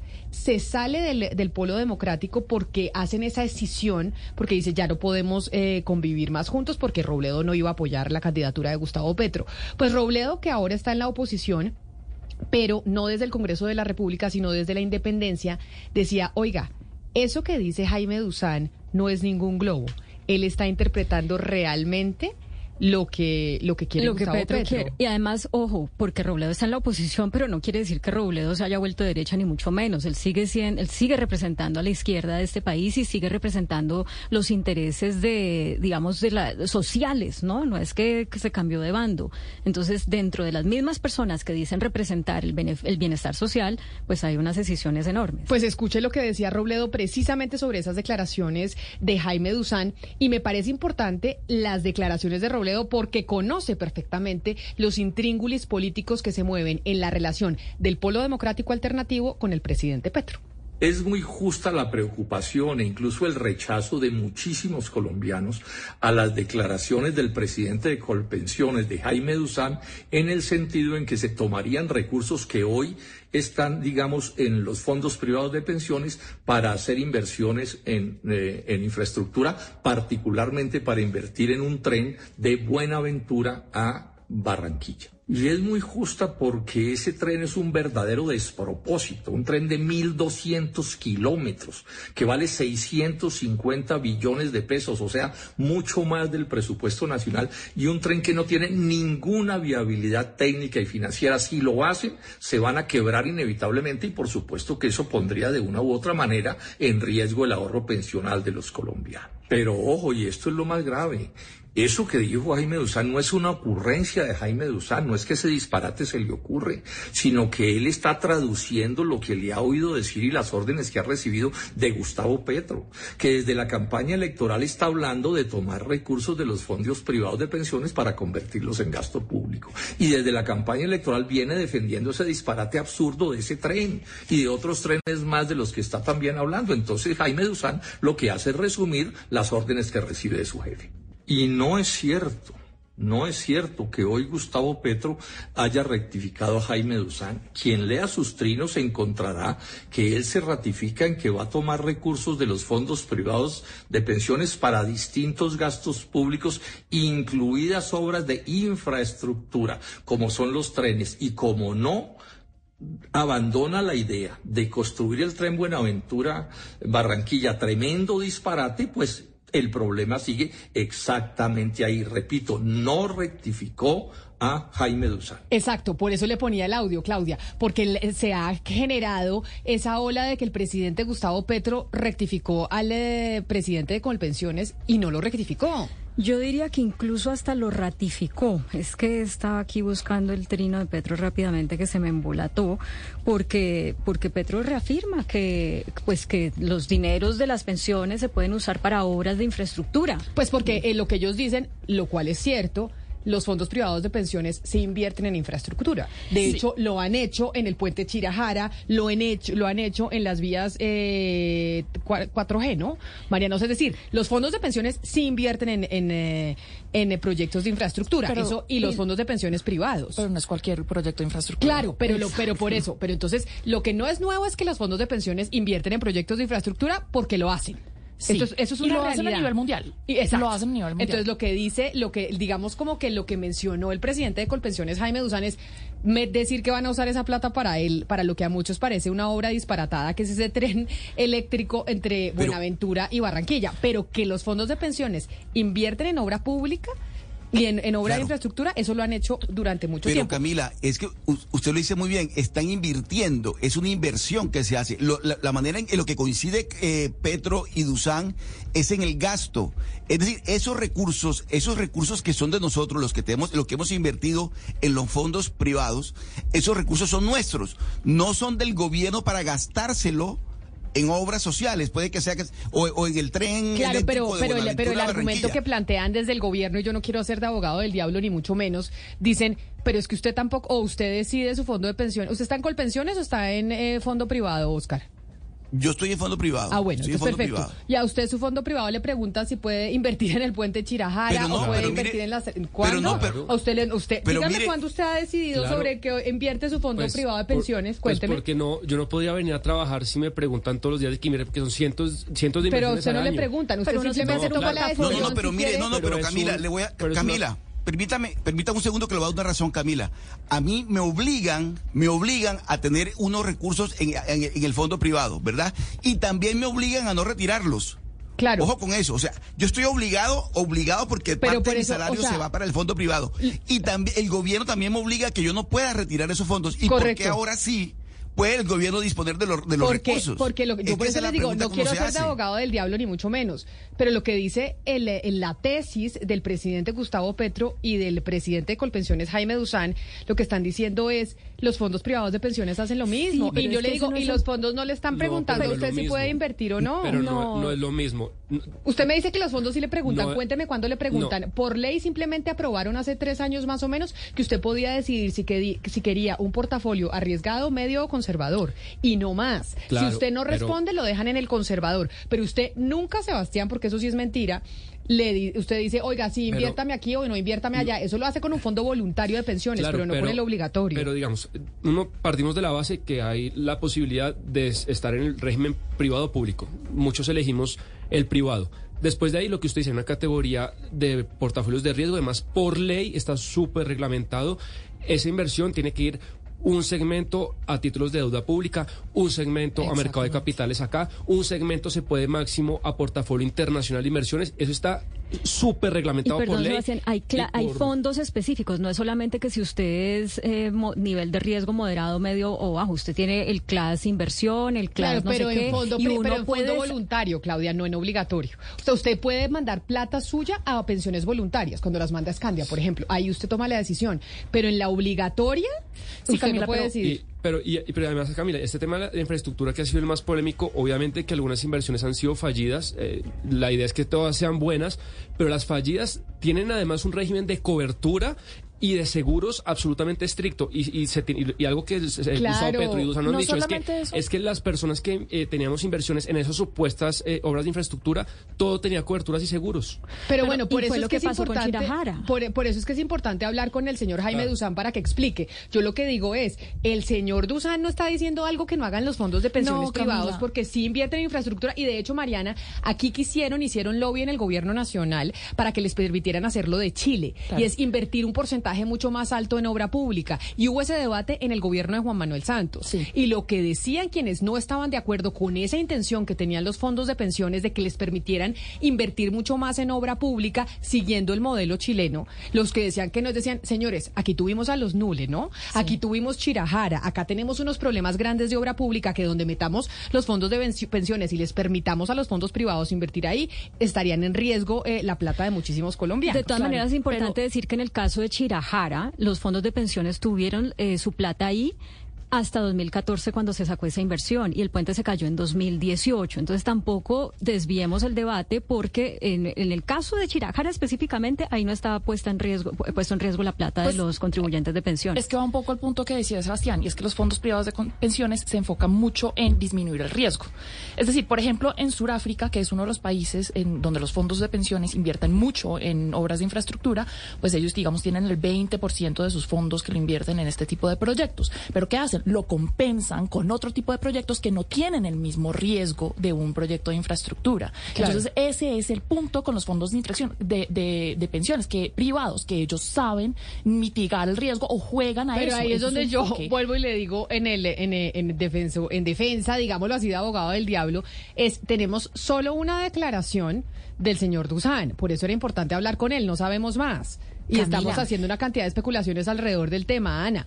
Pero, pero, Pero- pero, lo que dijo el señor es, oiga, invirtamos en obra pública como lo hacen en Sí, los pero fondos privados. No dijo Pero en obra pública, dijo en el, en el tren de. Buenaventura a Barranquilla, que en este momento tiene más sustento la casa en el aire del vallenato No, que total. conocemos que eso. Pero es que además, por más, y ya le doy paso a Ana Cristina, por más noble que sea el propósito, la realidad y, y lo nefasto es que esa plata quedaría, o lo que quieren hacer es que sea a discreción del gobernante de turno.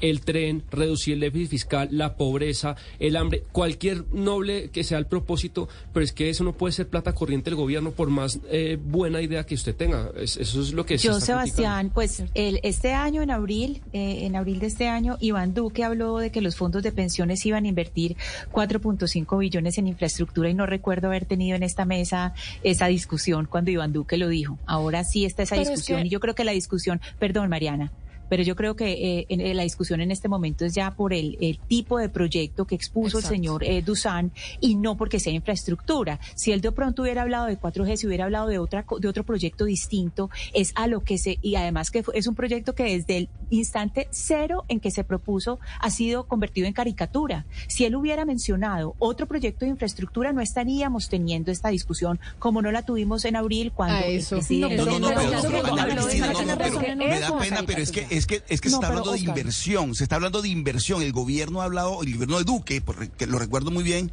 habló de inversión, no de gasto. Es que en este caso estamos hablando de un proyecto de, de, de campaña política del doctor Petro que ha sido respaldado por ahora por el señor Dusan y tiene razón el, el, el, el- el- el doctor Robledo. Es que aquí, aquí no, no- no- Petro no está rectificando a, a Dusan. Piensan exactamente lo Claro. mismo. Es más, Dusan está interpretando a Petro cuando está diciendo lo que está diciendo. Por Pero eso- el fondo, Camila, el fondo es que el pecado está es en el fondo. Es que esos son dineros para gastárselo el gobierno en lo que quiera. Puede ser altruista o puede ser inversión de un tren de lejanía o un tren de elevado de No sé dónde o de Buenaventura o Barranquilla, donde quiera.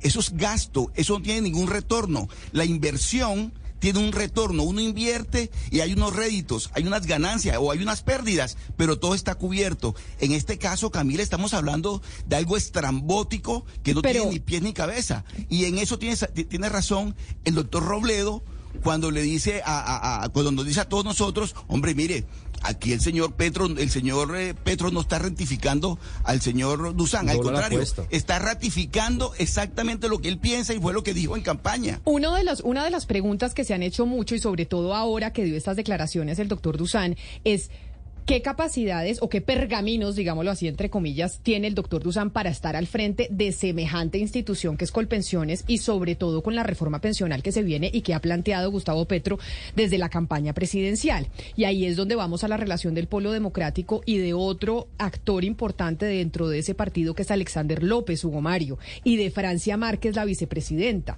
Porque recordemos que cuando se hizo la decisión del partido y que sale Jorge Enrique de Robledo, a quien acabamos de escuchar, diciendo que Dusan no, eh, no está lanzando un globo, sino que está interpretando a su jefe, el presidente de la República, ¿por qué terminaron tan poderosos dentro del polo democrático y en la campaña presidencial de Gustavo Petro, Alexander López y Jaime Duzán, porque también son los padrinos, entre comillas, de la vicepresidenta Francia Márquez. Claro, claro. Alexander López eh, era presidente del Polo Democrático hasta el año pasado, o hasta este año, creo. Y fue quien avaló a Francia Márquez para que fuera precandidata. Luego, obviamente, después de la consulta del pacto histórico, Francia Márquez se convierte en la vicepresidenta de Gustavo Petro y por eso López es tan importante para para el pacto histórico y para el gobierno de Petro. Eh, ahora, Dusan creo es una cuota política, sin duda. Es una cuota del polo en el gobierno. No creo que tenga la experticia para manejar col- colpensiones, pero, pero obviamente se está pagando un favor nombrándolo como director de, de este Pero yo, pero más que el cuota política, yo creo que es que él pidió colpensiones. O sea, yo creo que es que el doctor Dusan es del, del nivel de poderío dentro del polo y del pacto histórico Sí. que tiene Alexander López. O sea, aquí Sí, estamos hablando de un político de, de, de raca mandaca. Sí, que, que en su momento fue cercano a Petro, no sé si en los últimos años, pero en su momento, pues porque Petro también viene del, del polo democrático, recordemos. Pero yo creo, Camila, que, que todo esto, esta mañana ha terminado, ha terminado siendo un poco desvirtuado por el propio ministro de Hacienda.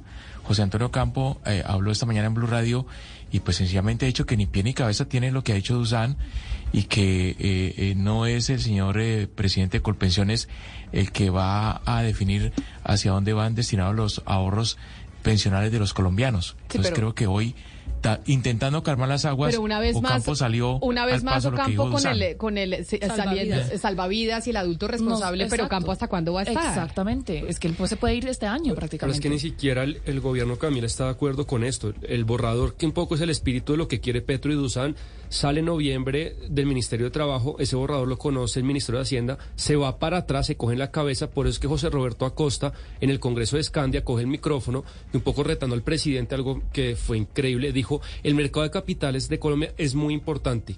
La manera como se financia la deuda pública en Colombia a través de los fondos es muy importante contradiciendo absolutamente lo que hoy dice Petro y Dusan. Entonces, dentro del mismo gobierno, el director de crédito público, que es José Roberto Acosta, Ocampo, que es el ministro de Hacienda, no están de acuerdo con la reforma que ahorita quieren Dusan y Petro. Entonces, ni siquiera el, mismo gobierno pues se define del todo. La misma ministra de Trabajo. Ha habido dos mesas ya con el Ministerio de Trabajo y los fondos de pensiones para trabajar en la reforma pensional. La siguiente mesa creo que es ahorita en enero. Y en la última presentación, la misma ministra de Trabajo reconoce que no hay suficientes jóvenes hoy en día cotizando y que cada vez va a ser peor como para poder sostener ese sistema público de, de De reparto. sencillamente de reparto. Entonces, lo que hay que hacer es fortalecer el ahorro privado, que es lo que pasa con los régimen, el régimen eh, de los fondos de pensiones, como ya lo hizo México a pesar de tener un presidente, eh, o sea, izquierda, Andrés Manuel López Obrador, como ya lo hizo Chile, que también es de izquierda, o sea, incluso los gobiernos de izquierda lo están haciendo. y China lo está haciendo ahorita. China, además, exacto. Entonces, aquí nos estamos, estamos desviando la discusión y otra de las cosas que es muy de las que es muy importante hablar y no lo estamos haciendo es cuál es el manejo que se le está dando a Colpensiones. Porque Colpensiones pues realmente, miremos, eh, eh, tengo aquí una persona de Fasecolda que, que hace estas, es- que, me entrega estos datos. Dice, se creó en 1967 el sistema del Seguro Social para que las personas se, se, eh, tuvieran pensión a las mil semanas. Empezaron a dar pensiones en 1987, o sea, 20 años después. Y en 2003 ya se acabó la plata. ¿No? Entonces somos deficitarios del 2003 en adelante creo que tenemos que pedirle cuentas a Colpensiones de cómo se está manejando eso. ¿Qué tal que los fondos privados hoy en día dijeran, no, mire, se- nos dura la plata nada más 16 añitos, qué pena, eh, empezamos a ser deficitarios? Y la persona que está ahí al frente tiene la experiencia, tiene las condiciones, tiene el conocimiento para manejar una entidad que está en crisis como Colpensiones. Pues ese es el debate que tendremos en el 2023. Nos hubiera encantado hablar con el doctor Jaime Duzán, con quien hablamos anoche y se había comprometido a estar en estos eh, micrófonos, pero pues bueno, algo debió haber pasado. Ya estamos esperando de, de su equipo de comunicaciones una explicación de qué fue lo que sucedió. Entiendo, tenía reunión con el fiscal eh, general. Eso era lo que me habían eh, comunicado, pero bueno, vamos a ver si fue eso o fue que le dijeron, oiga, señor, no hable y que el ministro Campo dijo, hágame el favor y nadie diga nada más acá porque entonces después tenemos eh, una crisis. Entonces, eh, por lo pronto, vamos a hablar porque yo sé que Sebastián, usted está muy preocupado por el precio de los tiquetes aéreos. Yo sé que usted se quiere ir de viaje y no tiene plata para irse y por eso anda preocupadísimo. Entonces, eh, Gonzalo, pongámosle otra de las canciones que, que oye Barack Obama en, eh, en su playlist para amenizarle la siguiente entrevista a don Sebastián Nora para entender lo que va a pasar con los precios de los tiquetes que mucha gente anda buscando ahora a, a final de año. ¿Gonzalo? Artista que es muy... Yo, ¿Usted me oye, Camila? Ahí lo oigo, lo oigo. Es que creo que se demoraron en abrirle. Perfecto. Mire, yo le voy a traer a Sebastián para que se tranquilice un poco a una artista de los Estados Unidos. Es muy popular en los Estados Unidos. Ella se llama Sisa. Esto se llama Shirt y aparece dentro de la lista de las mejores canciones según Barack Obama de este 2022.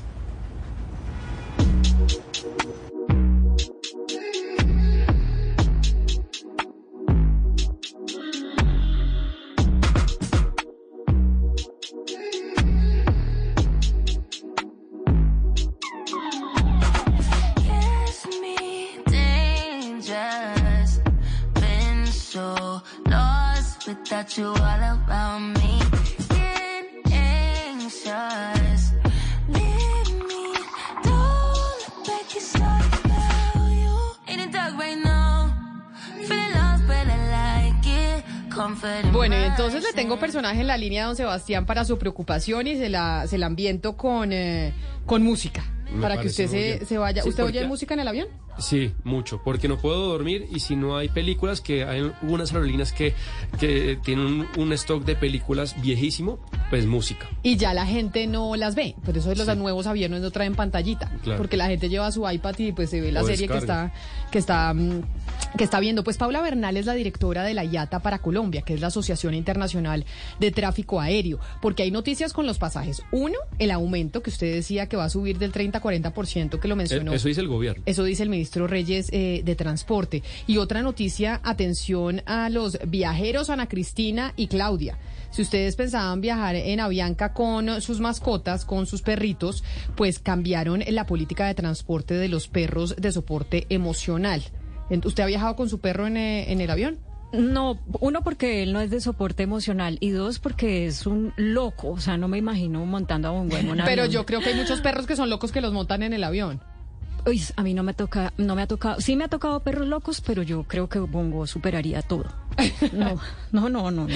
¿Qué fue lo que dijo Avianca, Sebastián? Que ahora eh, los a partir perritos... de lo- los perros que son eh, avalados por un psicólogo, que son de, la palabra técnica se me escapa, de compañía directa, de tutores, que son, que hay personas que los necesitan, que eh, los perros de más de 10 kilos, en- al menos en Avianca, ya no van a poder viajar con sus dueños. Pues bueno, déjeme saludar ahora sí a la doctora Bernal, que ante el incumplimiento del doctor Dusan, yo dije, bueno, le voy a por lo menos dar tranquilidad a Sebastián con lo de sus tiquetes para que le puedan explicar. doctora Bernal, directora de la IATA para Colombia, bienvenida a Mañanas Blue, gracias por acompañarnos. Camila, buenas tardes a usted, a toda la mesa y a todos los oyentes. Muchas gracias a ustedes por la invitación. Bueno, tengo acá a Sebastián preocupadísimo desde que el ministro Reyes dijo que los tiquetes aéreos iban a subir 40%. A Mariana también porque dice que le va a salir carísima de esa vida de millennial que tiene de vivir aquí, vivir allá y estar en un lado y en el otro. ¿Realmente qué va a pasar con los precios de los tiquetes el otro año? Porque hablando ayer con el eh, presidente de Aviatur, con el señor Jean-Claude Besudo, él decía que no, que tranquilos, que no iba a subir tanto, que las aerolíneas iban a estar en competencia, entonces que realmente no era tanto el porcentaje del aumento del, costo de los tiquetes. ¿Cuál va a ser la realidad el otro año de los precios de los pasajes? Camila, yo eh, empezaría por decir el precio de los pasajes en Colombia está compuesto básicamente por tres elementos, la tarifa, las tasas aeroportuarias y el régimen de impuestos.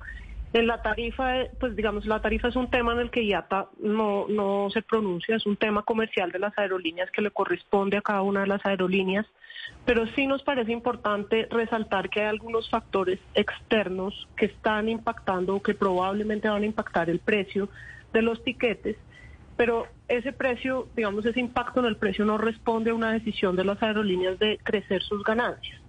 Y estos factores son básicamente eh, macroeconómicos y de impuestos. El IVA de los tiquetes durante la pandemia se redujo del 19% al 5%.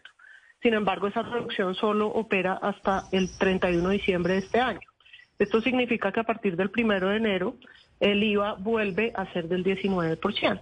Y estamos también teniendo unas circunstancias macroeconómicas que todos conocemos que están impactando esta industria. La inflación, que todos sabemos, la devaluación, que todos conocemos y que en esta industria es muy importante porque gran parte de las obligaciones de las aerolíneas están en dólares y el precio del combustible. eh, el precio del combustible ha subido mucho, como todos lo sabemos. El de aerolíneas, digamos, el de aviación, el combustible de aviación ha subido más que el resto de combustibles. Es un combustible que no está subsidiado en Colombia y ha tenido un incremento últimamente de cerca del 50%. Entonces, estos son factores que seguramente tendrán un impacto en el precio, pero repito, no porque las aerolíneas quieran incrementar sus ganancias, sino porque estos factores de una u otra forma afectan a la industria. Doctora Bernal, hay un argumento que siempre esgrime mi compañero Sebastián Nora aquí en el programa que tiene que ver con el monopolio que, que, que tiene, por ejemplo, Avianca en el mercado colombiano. ¿Usted cree que en Colombia hay, un, hay una política de cielos cerrados, por llamarlo así? Colombia es particularmente un país donde operan muchas aerolíneas. Si uno lo compara con muchos otros países, no solo de la región, sino del mundo, vemos que hay una buena competencia en Colombia. Sin embargo, las razones a las que me he referido yo anteriormente no son razones específicas del- del mercado colombiano, del mercado de las aerolíneas. Nos estamos refiriendo es más a factores externos que son los que están impactando un poco el precio. Señora Bernal, usted ha sido clara en que IATA no se pronuncia sobre los precios de los tiquetes, pero quisiera que le explicáramos a los oyentes quién o de qué forma se ejerce algún tipo de, control o tiene injerencia sobre los abusos de las aerolíneas y ahora pues viene el asunto de los precios, porque digamos en todas estas vacaciones hemos visto cuestiones de abusos de aerolíneas, pero ahora les vamos a sumar el, el, el- precio además. ¿Quién o cómo se hace algún tipo de control sobre las aerolíneas?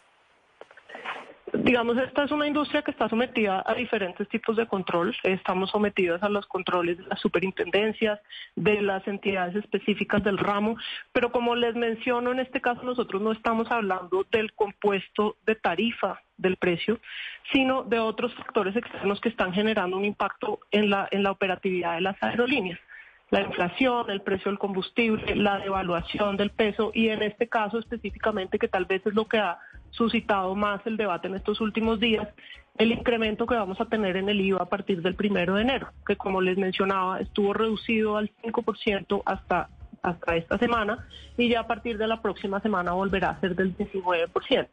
Estos incrementos, no, digamos, escapan un poco a la órbita del control de las autoridades sobre las aerolíneas porque son factores externos que no manejan las aerolíneas.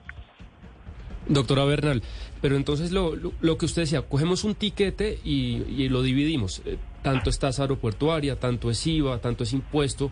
Y es verdad que una gran parte del tiquete termina siendo obligaciones con el Estado.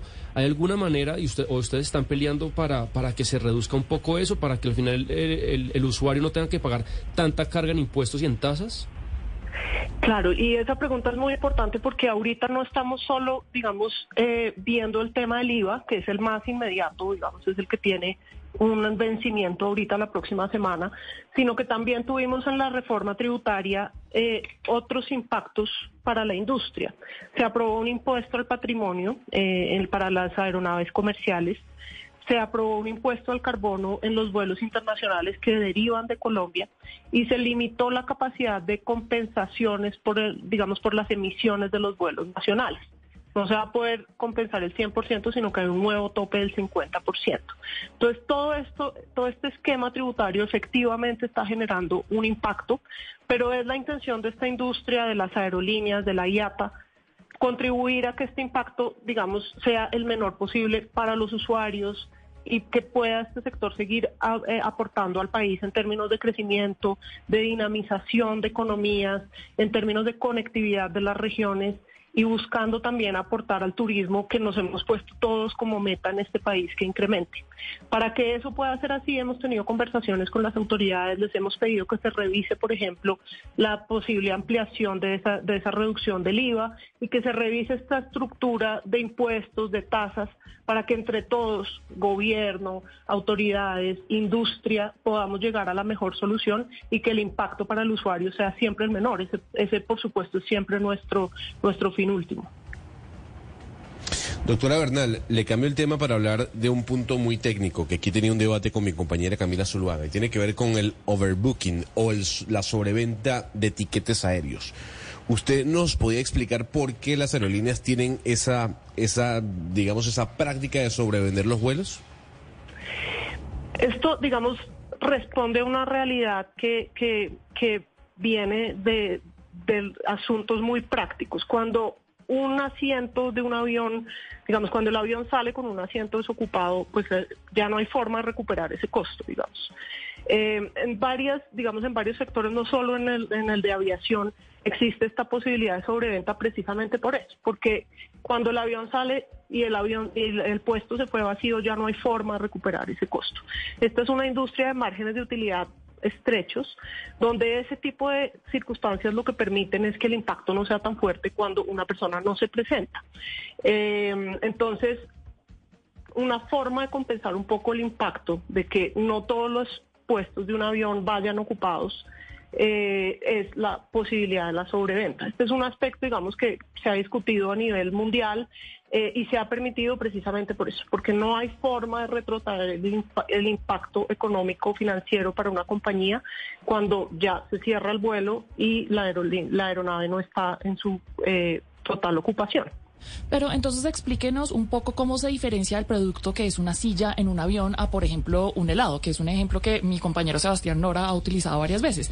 Si yo compro un helado y lo tiro a la basura, pues igual esa fue mi decisión porque yo al fin adquirí ese producto y pagué por él. Si yo compré un tiquete de avión y pagué por usar esa silla, pues igual el cobro se hizo y no importa si yo me monte en ella o no. Pero ¿Cuál además porque nunca le devuelven la plata, porque ya la tarifa dice no se le devuelve la plata, entonces usted pierde el tiquete. ¿Cuál es la diferencia entonces entre, un entre esos dos productos? Esto, digamos, obedece a, a decisiones que son independientes de las compañías. Se está dando un debate sobre esto en el Congreso de la República. Nosotros, como gremio, lo que hemos siempre dicho es que hay que encontrar la fórmula, digamos, que permita proteger siempre los derechos de los usuarios. Que es Claro, una pero no, pero, pero espéreme, doctora Pero- Bernal, porque es que no nos, no nos respondió. Y yo sé que usted tiene que ser diplomática porque usted representa al gremio. Pero en la comparación del helado con la silla del avión, ¿cuál es la diferencia? La, digamos, yo no le podría decir sobre la estructura de costos del helado, lo que le puedo decir sobre la estructura de costos de esta industria es que precisamente para que el impacto en el precio no sea tal por el riesgo de tener, digamos, espacios... eh, Pero porque va a ser un avión, riesgo si usted ya lo pagó. Pero porque es un riesgo irse con una, o sea, ahí es donde queremos entender, porque es un riesgo que un avión se vaya con una silla vacía que igual ya está paga. Porque cuesta más que un avión se vaya con esa silla vacía.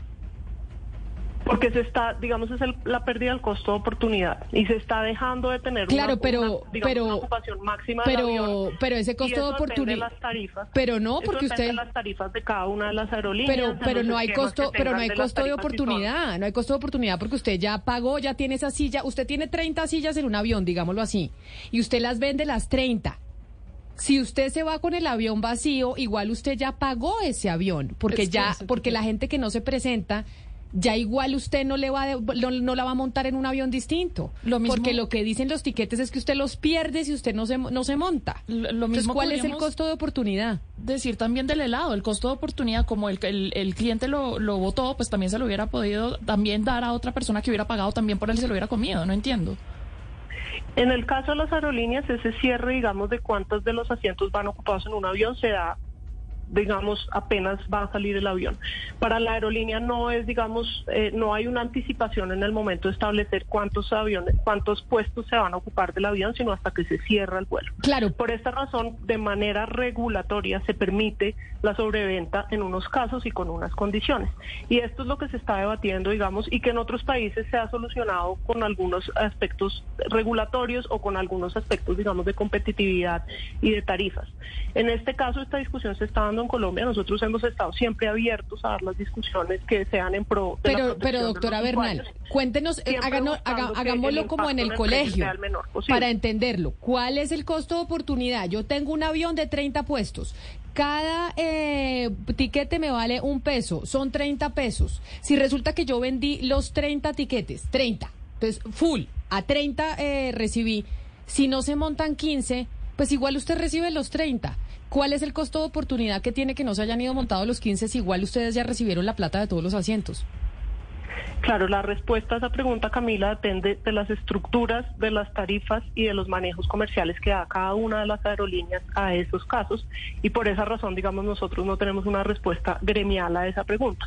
Lo que sí les podemos decir es que esa sobreventa es una disposición que se encuentra en Colombia, en otros países, pero que es una discusión que se puede dar en términos de si esa es la mejor forma de asegurar que la competitividad se dé, que los precios no se vean impactados por la digamos, por la subocupación, pero que se garanticen los derechos de los usuarios.